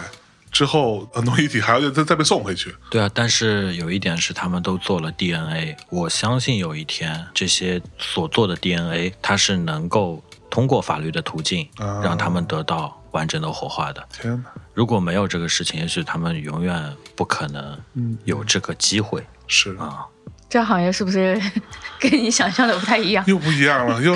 好沉重啊！比如说是我，啊我要是去像小黑这样，或者像你这样，我们就就在现场。那如果有老大爷、老头儿、老太太拉着我的手，那他妈我肯定要办这事儿，你知道吗？就是我不管，今天我非得把事儿办了不 可。 但是你问有题，入这行的潜质，但是问题就是，如果我每个都这样办，每个都这么说的话，那我怎么办？我的力量也是有限对的。我，能我是我是有限的，我能照顾的人，能照顾的情况就这么多。对啊，我也是有尽头的， 我也是个人呐。对的，虽然我肥肉比较多，你可以离职，这个时候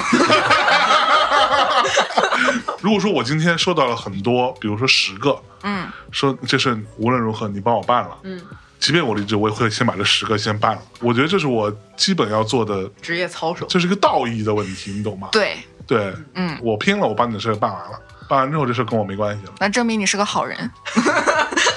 对啊你像我当时一样的呀，我在第一天的时候，我跟他们说，真嗯的，明天真的不能这样子了。啊明天他们还是个个这样哭丧着脸过来说，他每一一定要天办啊了。都跟我复盘，说明天不能这样子。然后第二天你们都哭着跟他说，这事都得 办了。他这个哭可真不是夸张，当时是我们每天上班，每天都有人在哭。就是你想那边家属跟他哭说：“我真的很可怜，我家里人这样，你帮我帮帮我吧。嗯他回了公司，小李拉着他的手哭，然后别的员工都拉着他说：“小黑老师太可怜，实在太可怜，你帮帮他们吧。”然后小黑老师又不可能对着我们哭，然后我再想想吧，我再想你们明天可不能再这样。第二天所有人一起围着他 哭第。二天又有新的家属、新的事情、天哪，新的让我们觉得不得不办的理由，嗯、所以就每天就大家就这样熬着熬然后过了你那呢。时候会很难怪头恨啊、发没了，是 不是呃最可气的是你那段时间，因为也许有些同行说了小姚老师前面说的这些事情，嗯他们把所有的殡葬从业者全部去进行约谈，哦，真的吗？所有的你也被约谈了？约谈了，然后很气愤的我跟他说我做了件什么事情。其实他们对于你现在做的这些事情，他们不以为然，或者说是觉得你肯定是为了去赚钱而去做的，嗯对，会去巨大的利益差。就这个事情，其实说实话，我在认识小黑之前，我肯定是我也是那种特别无知的、充满偏见的中年人。 我想说，操，他们这帮人干这事儿，那是做点好事儿，但肯定是为了挣钱吧，要不然呢，图啥呢？我就是这种想法，说实话，而且我相信像我这种想法的人不在少数。对啊，对，但是所以我认识小黑之后，我觉得啊，原来这行有好人， 有好人，所以好人要坚持下去。好人要坚持做一个好人，真不容易。啊嗯所以第二天到了馆里面，再碰到这个时候，你就会把前面一天内心的那种不爽就没有了，会被这些东西所冲淡掉嗯是。你完成了那些事情，你看到一个家属给你去鞠了一个九十度的躬，然后他跟人家回馈了一个九十度的躬，哎就是那种事情，就是对于他们来说，这个需求如果不办是最后的一个遗憾，这个遗憾是解决不了的。对，这就是个结。对，这就永远是个结了。嗯，所以完成这件事情，对我我们自己内心或者去做这份事业，是唯一的最后的一个内心的一个能量吧，嗯就是那个能量体。是，这个其实我也有一个体会，虽然我不是特殊时期的时候像他们的感受那么深，去殡仪馆啊什么的，嗯，我是前两个月。那个时候也是人比较多嘛，就是活儿比较多。然后这个时候正好赶上有一个逝者，他是在生前就录了一段自己的视频，因为他是得胃癌了嘛，嗯他就有点像 VCR，对，像那个《滚蛋吧肿瘤君》里面那样，嗯就给自己录了一段生前的总结。然后我呢是负责给他剪这个视频，然后还有他的回忆录。他那个回忆录，我的天呐，我就是你做那回忆录要做二百多张照片，然后每一张照片 下面都有一个注释，就是他是几几年在什么什么地方拍摄的。然后我那个时候已经就是心力交瘁，我已经大概有一个月没有休息过了，嗯然后就每天就是拍摄，然后剪视频、整理照片，然后就心里有点崩溃。这不正是你热爱的事情吗？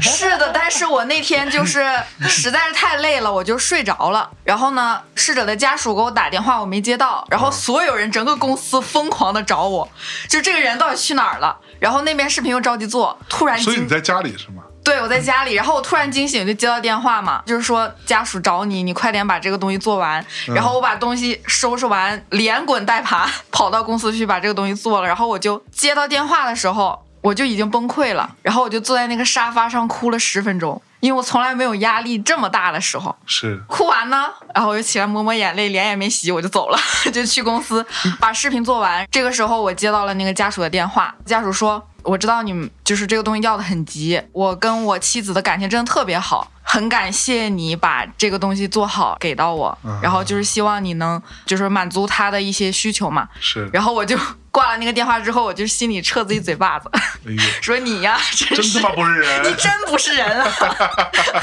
就是他这么需要你的时候，你居然还坐那儿哭，哎呦就是你矫情什么呀？然后我就赶紧把东西做好，东西发给他，然后家属非常满意，心里就是得到了一种极大的满足感，啊 就是在别人需要你的时候，你是有用的，就是完整的总结了这个人的一生。就我觉得还是挺有意义的吧。是他说的这一位逝者年纪不大，嗯三十二、三十三岁。嗯，他和他爱人两个人是高中同学，嚯，两个学霸，哦呦，从东北一起考到了天津南开，好像哎是。呦喂，两个人在天津读的不是同一所学校，但他们两个院校都很好。是后来两个人又携手一起读了研究生，然后成了家，但是就是一年前哎呦，查出来的胃癌，因为是她丈夫打电话联系了我们，嗯，我加了她丈夫的微信之后，我就去看了一眼这个朋友圈。她丈夫之前就是一直在做行业内的一些分享啊，就是那种 链接什么的。但是就是她丈夫说的那个时间点，去年的六月份，嗯，她发了一条朋友圈说：“怎么这么难啊哎呦，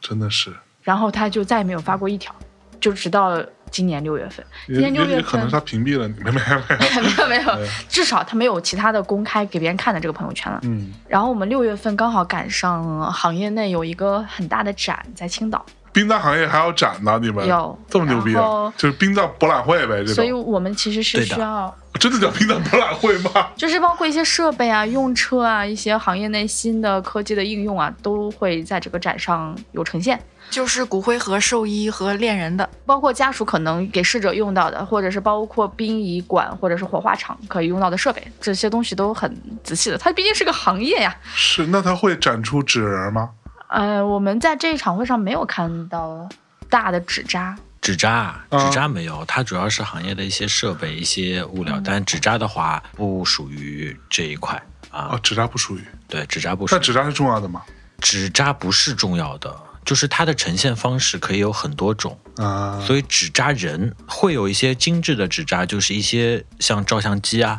小汽车啊，或者像火锅啊、 iPhone 啊， iPhone 啊。 真有 iPhone 啊， iPhone 啊，嗯那做的好的那些纸扎其实是非常精致的，它是像一个工艺品一样的。啊，啊我让你等到有一天你那什么了， 我一定给你烧那个 iPhone 八十几什么之类的，给你那会儿如果那公司还在的啊话，在纸扎界最贵的不是 iPhone 啊，是什么？最贵的就是那种传统的纸扎，淘宝上可以打开搜一下，要一个纸扎的牛，这个价格就是很小，大概十几二十厘米，啊，价格大概在接近四百，再大要往千上走了。哪里亏了？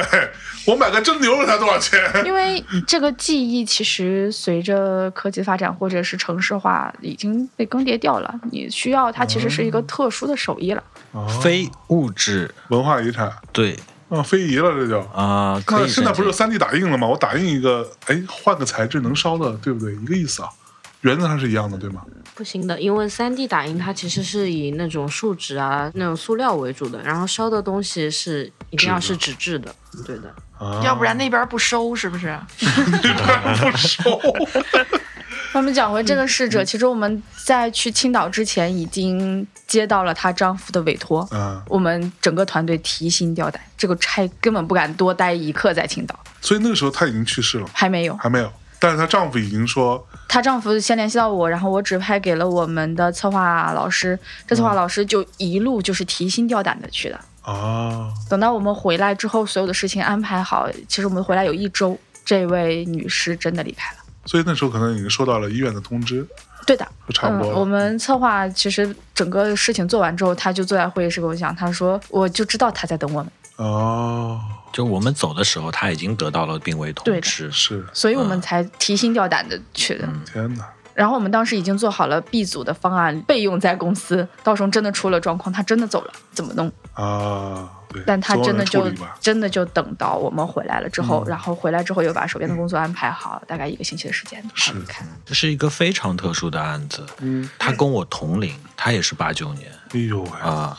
所以他在说他年龄，然后说他大学的时候，他整个的视频给我们看下来，没有一点点的感觉到，就是他是一个，就是录制的时候是一个非常悲惨或者悲凉的一个状态。就还很他对于身生命的理解和他生命的维度，他分了好几层嗯。他觉得每一层他都享受到了生命带给他的快乐，是，所以他最后放下的时候，他会觉得很轻很洒脱。嗯，而这些有些遗憾，他用了一些很美丽的词语去将它去包裹了，哎然后给他现在还活着的他的家人嗯，去最好的一种输出。是就那个十五分钟的那个视频，有视频十五分钟他自己录的就是他对倚在这个病床前，啊，然后讲的这个话。天哪，通常追悼会有到此有答谢词都没有，就是完整的播放了他自己对于他自己身后事的看法。哎呦，然后我们在跟家属的沟通中，从亲友和他爱人的了解的这个程度，又为他拟了他的生平的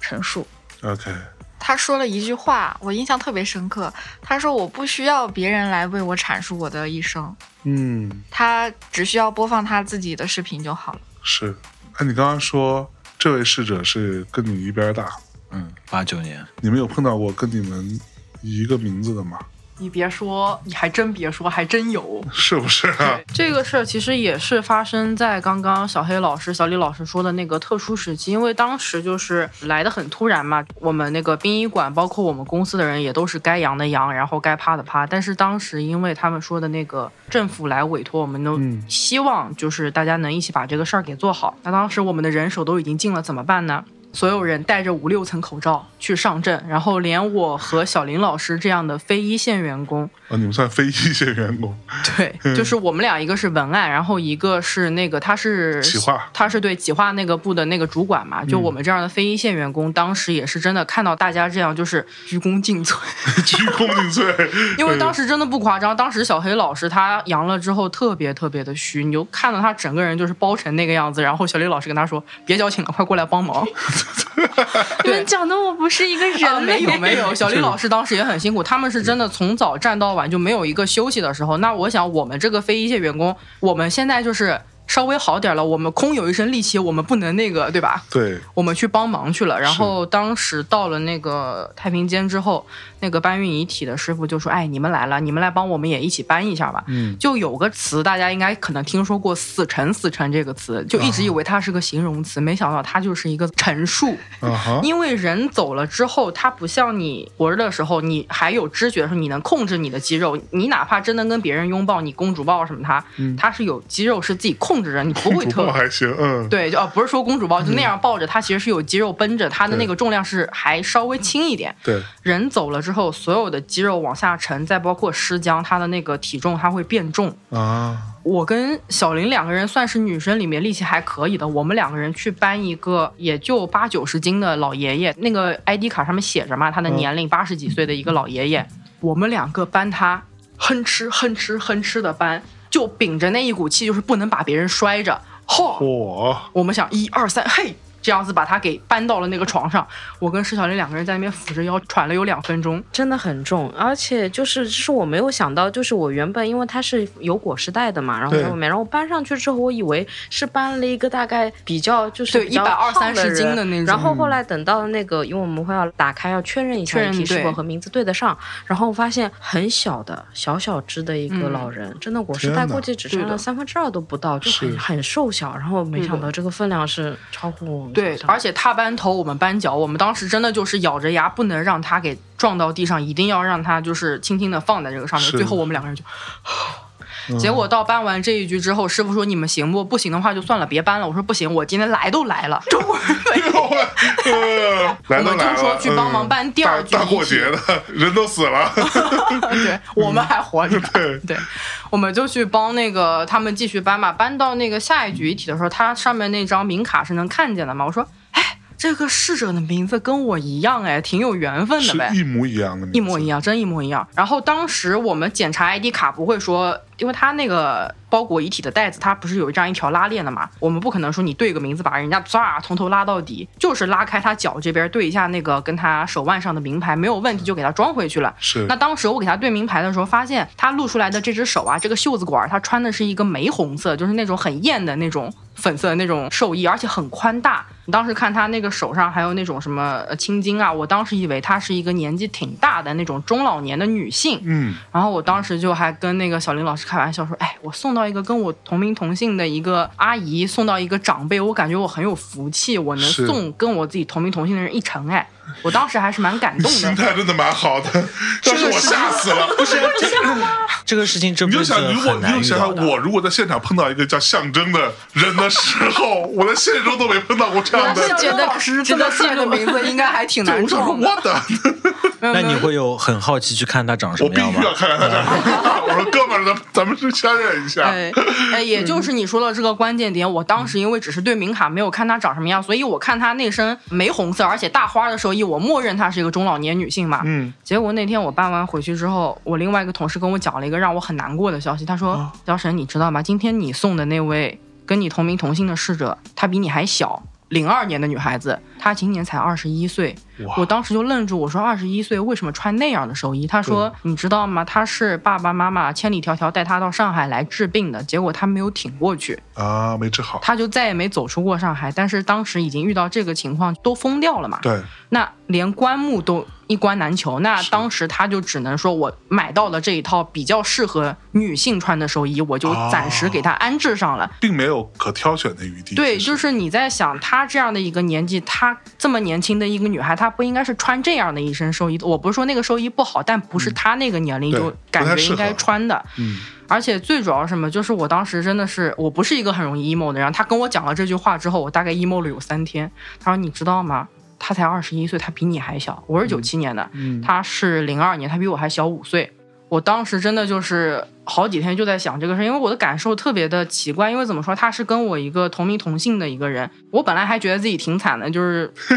小黑老师来我们工位上转了一圈，然后我嗯跟小林老师都趴了，说哎呦，我当时阳的症状特别严重，我发烧发到四十二度多，我说我怎么嗯 你这放么到四十惨啊？二度，对对对，嗯，烧傻， 对人快烧傻。我说我怎么这么惨，能烧到这个温度？但是你正常人上不到这个温 对对度。对，可能我就天生该干这一行，对，就有点一身反骨。 是我，当时还在想，我怎么这么惨，就烧的这么高，就很难受嘛。但是后来想想，我还有这个能感受自己难受，能感受自己心跳啊、体温的这种五感在。但是这个跟我同名同姓二十一岁的女孩子，她永远留在昨天了。是，就就想到之前就是网上那种很文艺的话，我就没有实感了。就当时觉得那种写话的人，可能我讲得难听一点，有点矫情，因为你没有这个实感。但是就像那句话嘛，就是他说什么真正的告别不是什么长亭古道，嗯，就是有的人永远留在了昨天，对，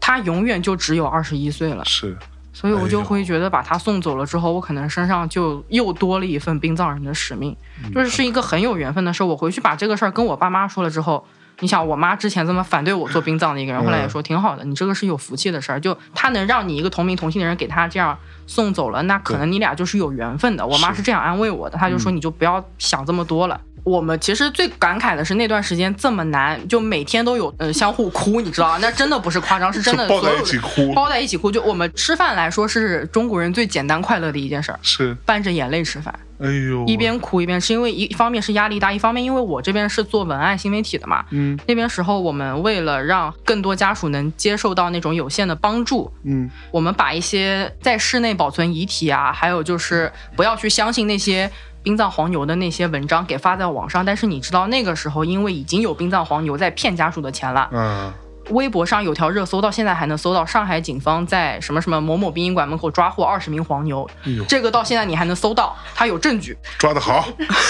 对，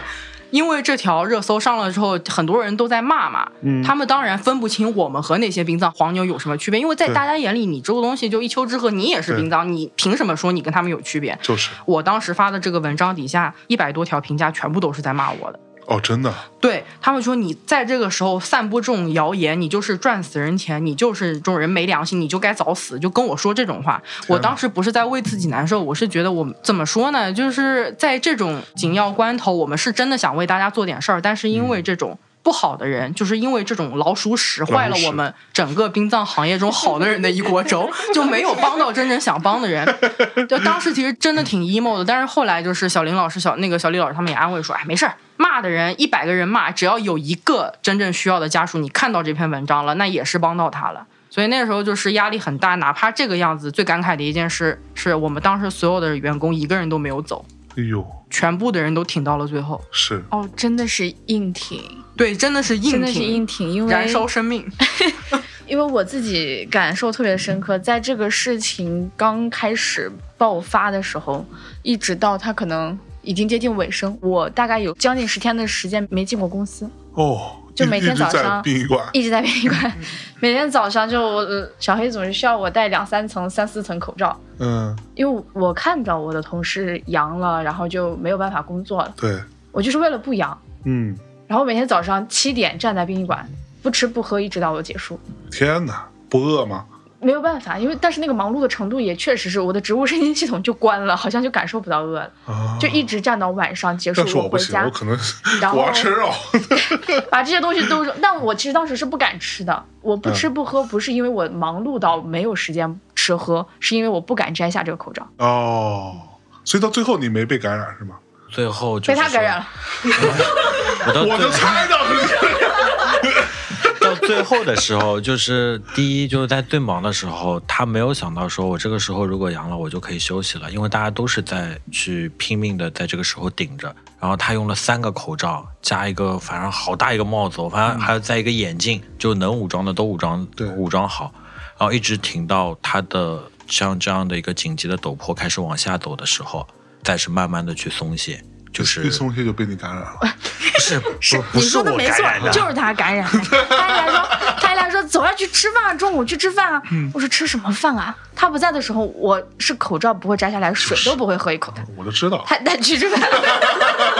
那是要吃饭啊，对吧？不吃饭怎么活呢？对，吃饭也有也也是所以必须的。我我对就是在跨年那天晚上阳， 那哦个，时候这个时间选的好。那个时候已经有应对的方案了，已啊经一切都变得有序起来。是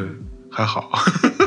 他说的一点都没错，我穿了一个，就我自己因为很怕冷，我有个巨长的羽绒服一直盖到脚踝，哎呦喂，然后穿了一双那个有绒的马丁靴，哎呦，就是从头到尾把我自己全罩副起武来，装，嗯。真的一点都没松我懈，我当年冬天去北欧，也就大概这样了， 也就这样了。就就没有办法，就这样熬过了大大概将近十天的时间。天哪，所以 这个回想起来，这个回忆不能说是痛苦吧，嗯就是它是一个很珍贵的回忆。是不是？嗯，哎呦，所以你们有没有过什么时候就想说算了，干脆别干了？有过想放弃的时候吗？前两天确实我们有个同事，因为有点工作上闹脾气，然后就是心里有点想说我不要干了。第二天到了殡仪馆，看到家属说算了算了算了，还是干下去 吧。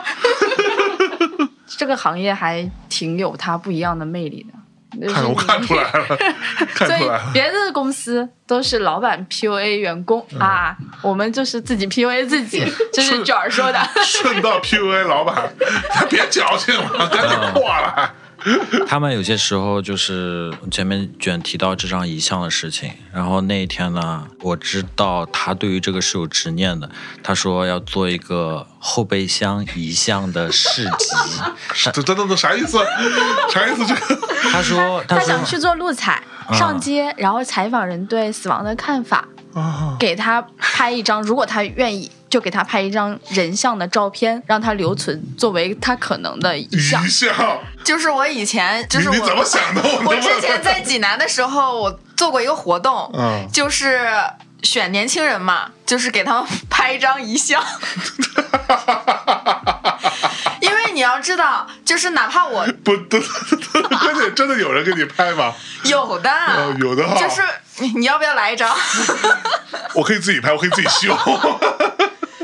就是在我没接触这个行业之前，我其实对遗像这个事情就有一点自己的认知了，因为我发现嗯很多遗像它就是从身份证上抠下来的。 哦，是吗？是的，那或么者丑的照片，身份证的照片是最丑 的。是的，就很丑，然后又很难修，因为它是抠下来的嘛，嗯啊非常模糊。是然后你一向要放大的嘛，啊，然后你放大了之后就是一整个糊的，不知道是谁，是嗯，很难受吧？谁想就是洗它了之后还是这副鬼样子？ 对呀、你如果真的是拿我身份证照片做遗像，那我他妈给翻脸我的，做鬼都缠着你。对， 我就缠你一辈子，你看吧。 然后我就去找一些年轻人给他拍遗像嘛，但是这件事情就是因为嗯不可抗力， 就暂停了。嗯然后又在济南就暂停了。呃，对的，就是确实是也没多少人敢拍。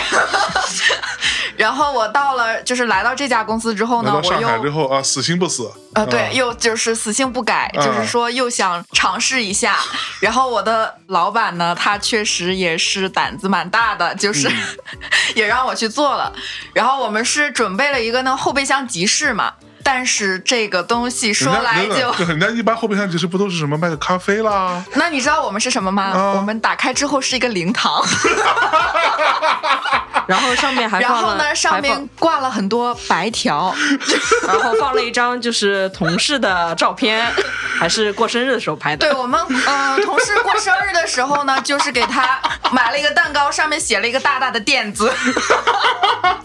你们这个公司的文化真的是好奇怪，妈呀！嗯那个同事也是 OK 的吗？同事很开心呀、呃，笑得非常他开们这心。个蛋糕买的很难的，我们哦还对要、啊你要蛋我糕们还要写个骗字那是很个难对的，小对林的说，对，我就买那个蛋糕，我就淘宝上找了好几家。他说：“你真的要做这个事情吗？嗯真的要做这个吗？”我说：“是的。”然后他就后来说：“啊，不好意思，就会他会先去问一下师傅。”然后后来都大部分的回答都是不行。其实他们会考虑到有有些人会拿这个东西恶作剧，啊，然后终于找到了一家，然后我用我的有一家不怕 死的，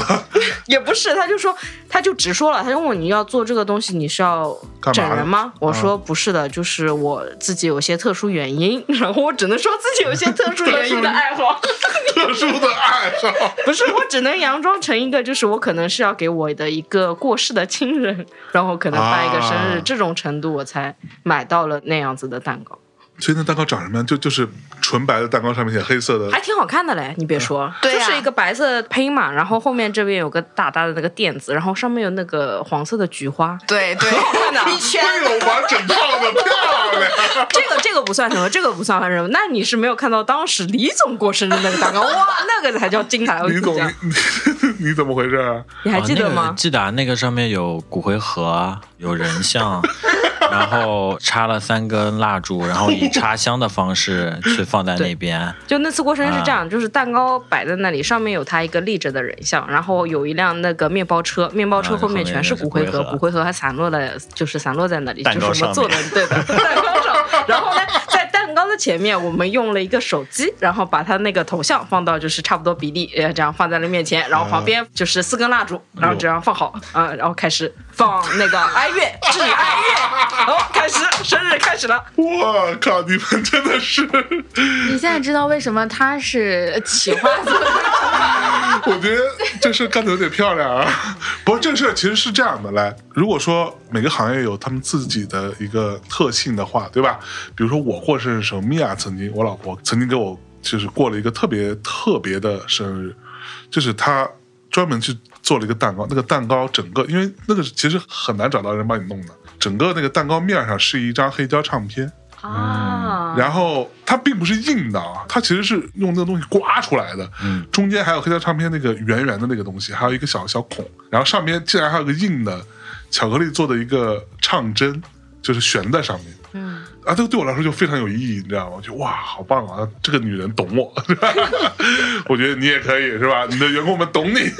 你的同事们，他爱你。它它有一个很深层次的意义在的，哟就是怎么说呢我来就听你是怎么就办是对于你那个黑胶唱片，也许是你的一个爱好，或者嗯是你的喜好，对，但是对于我们来说，我们一直会去想象死亡到底惧怕的是什么。啊也许其实就是一种遗憾。啊，那现在能做的所有的事情，就对这个事业我们的认知达到了大家的一个同频，所以不管这个公司它的有些人的学历是初中也好，或者是研究生也好，即使他有这么大学历的差距，哎呦，但是他对于这份事业和他在做的事情的认知的维度，大家都是相同频的是不是？啊。所以你不会觉得忌讳？我不会觉得任何的忌讳，我是觉得这件事情就像不给自己去留下任何遗憾。 OK，所以去沉淀所以九儿，你有帮他拍遗像 吗？我没有帮他拍遗像，但是我把他送进去 了。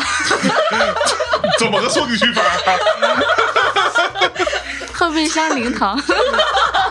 就把他送到这就要说到这个灵堂的，嗯 就是我们不是在那个后备箱弄了一个灵堂嘛，然后这个时候我和我的另一个同事已经出发去采访别人了，就是给别人拍遗像去了。然后呢，在我上海，对，在在那上个海市集里头的市中心，嗯没有市集，我们只是开着一个面包车拉着灵堂到处跑。 然后呢？然后呢，真有人给你们拍？其实就我们那个灵堂打开了之后，有很多年轻人过来，就很好奇嘛，就他们对这个事情也不是说害怕，而是觉得很有意义。但他没是呢，没准觉得是你们是玩死亡金属这块儿的，对没对准对，然后但是呢，被城管看到了，然后他就不允许我们在这里立这个灵堂。但是你也知道，我们干这个行业的人呢，多少都有一点儿反骨， 你们不是多少，你们是多有一点反就骨。是他越不让我们搭，那我们越要搭，然后 就越要跟他争吵，然后嗯所以你就这个后备箱打开之后会有音 乐吗？没有音乐，但是也蛮阴间的。就那天风挺大的，然后就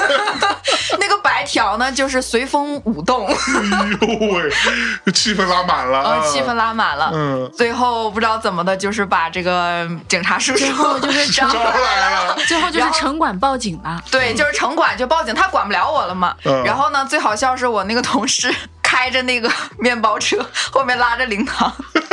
后面跟着城管，跟了我们一路。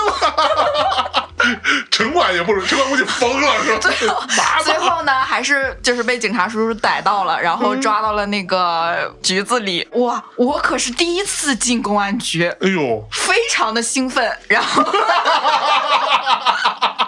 神经病这倒霉孩子，然后我这个人呢，肯定就是说，如果有这个 battle 的机会，我是一定不会放过 的那。可说呢所以呢，在这个老板的车上，他就是义正言辞地跟我说：“卷儿啊，一会儿到了公安局，你千万不要说话， 你不要和他产生任何的争执。”嗯，然后就这样，我们就是进了那个大门，然后 其实也蛮危险的吧，就是在那个里面。你被问话了是吧？对啊，我进去了以后，其实我第一个想的就是，因为他们都来了，他们很兴奋，他们都来了，这个话说的我也有点瘆得慌，谁们呀？我们我们就是 他们组织想去做这个所谓的活动，就是生死的一个活动嘛。然后他们都进来，他们就感觉就像撩起袖子管要对喷一场的那种感觉。那这个时候进去的第一时间，我跟他说：“你们等会儿谁都不要说话，等我签好字以后，所有人他如果说让你们走，你们就不要在这里去逗留任何的事情。”嗯，因为人那么多，第一你们年纪，第二你们万一这个情绪上来了，嗯，做事业还有很长的时间去做，你不能在这个上面出现任何问题。对，所以签了个字，他说谁留下，我说我留下，我说我法人，然后让他们全部出去，然后他们就全法部人出是去干。嘛用的？就真实后用的。对对对对，但这时候必须要用啊。嗯，他们走了以后，警察叔叔跟我宣教了大概有三四个小时，让我写一篇至少不少于八百字的检讨书。 哎呦喂，真的 吗？啊、还让我说这个叫友商啊分化友商分化，对。然后他说 三年起，你当时慌了没有？ 还行吧，就是事情经历多了，你说该多慌吧，也就这样子了。啊，还有友商分化，他你一个我要先把你进去就三年起，你不要好好的事情不做。但那时候很开心的就是还有几个人说你们到底做什么的？然后说我们还有小红书啊，还有什么东西啊？然后人家就添加我们小红书，然后多了一个粉丝。神经病那时候还在意这个？ 对啊，后来回来的时候，小黑老师跟我说，他说：“哎，小沈，快小红书打开看一下，那个警察有关注我们没？ 第一时间关心这件事情，嗯、干得漂亮。行吧，我觉得差不多啊。今天非常开心，跟几位摆渡人的新朋友、老朋友们啊、再次相聚，跟大家一起聊聊天儿，同时也让我再一次啊，这个受了受一些心灵的震撼和教育。还是一样的观点啊，我觉得我们聊这些事情，当然我们会曾经也会经常聊一些恐怖故事啊、灵异的事情啊，那个就是纯粹是我个人的恶趣味，就是当一个 故事来讲，就跟我讲一个八卦，我是一个很爱讲八卦的人，没有任何的区别。但是像每次跟小黑他们、跟摆渡人的朋友们聊天，都会觉得让我对于生死或者说死亡这件事情，或者身后事这件事情，还是有不一样的理解的。它并不是一个大家应该像曾经无知的我那样特别忌讳的事情，他你总会碰到的嘛，你总会有一天会面临这些事情，无论是你身边的人、你的朋友，还是你的亲人、你的家人等等，你总总有一天会碰到的。在我们尚未实现永生技术之前，哎，如果实现永生，你们这行业不就没了吗？ 你会担心这件事吗我？们拭目以待。我们拭目以待。 对，就是你总有一天会碰到，就像我经常说，到我这个年纪，我会碰到很多曾经我的玩伴朋友们，可能会有那么个别，因为各种原因他就不在了。我就去年一年吧，就是我周围我的微信里头那些也跟我们出去玩过，也有过很深的交流的一些音乐人朋友，或者音乐行业的一些家伙们，就真的就没了。他可能年纪也不大，就四十来岁、 三十多岁的也有。然后因为各种原因，也有一些是因为天灾或者人祸 whatever，最终也就是没了。没了，这个人就再也不会想他的头像，再也不会在你的列表里头亮起，他不会跟你说话。然后每次到这个时候，当我知道他没的时候，我就会给他发一条消息，相当于最后跟他说一句话。然后我就知道，我给你发完这条消息，也许你会看到，也许你不会看到，但是我是很想念你的。我们虽然说曾经有过各种各样的过往，有过一些有趣的交集，但是都不重要了。当这一天来到的时候，我能做的事情就是，我很庆幸曾经在我生命当中你出现过，而且跟我一起玩耍过，我们一起争执的。面红耳赤的讨论过金属乐到底是不是垃圾，以及 R&B 到底是不是垃圾，类似于这样的问题，电子乐到底是不是未来这样的特别傻逼的问题。但是现在你作为一个我的朋友已经消失了，消失了，就希望你可以去到更好的地方，希望你呃 rest in peace，对吧？好吧，那差不多我们这期节目就这样了，希望大家。听完之后，如果你对于这个行业还有兴趣，很想要投入进来，以及对于这些什么特别傻逼的殡葬黄牛们啊，非常不耻啊，可以大家去你们的小红书啊，小红书账号叫叫什么呀？摆渡人是李大爷，搜那个大爷头像的。摆渡人是李大爷 啊，去搜一下这个账号，可以去加入他们，或者说试图跟他们取得一些联系。无论是变成工作人员团队的一部分，还是你有一些需要去找到他们来帮你处理一些事情，啊，或者也你是没有可以什么需要，只是想跟我们讲一讲你的故事啊，都可以，都可对以，都可以不是一定要有需要找我们。 对，但是呢，这个跟什么驱魔啊、什么之类的相关的事情，不要找他们，他们不干这事儿，好吧？驱魔啊、什么弄个鬼啊、什么这些事儿，去找张无梦、什么方家和这这样的家伙就好了，不要找他们了，好吧？感谢大家收听这期的《大内跟大家说再见》，谢谢摆渡人的各位，拜拜。 Sunday morning, skeleton tree. Oh, nothing is for free.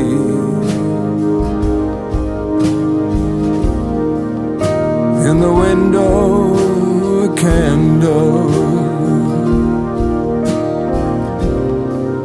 Well, maybe you can see falling leaves thrown across the sky. A jittery TV glowing white like fire. Nothing is for free. A cola, a cola, right across the sea. But the echo comes burgundy. Yeah, nothing is for free.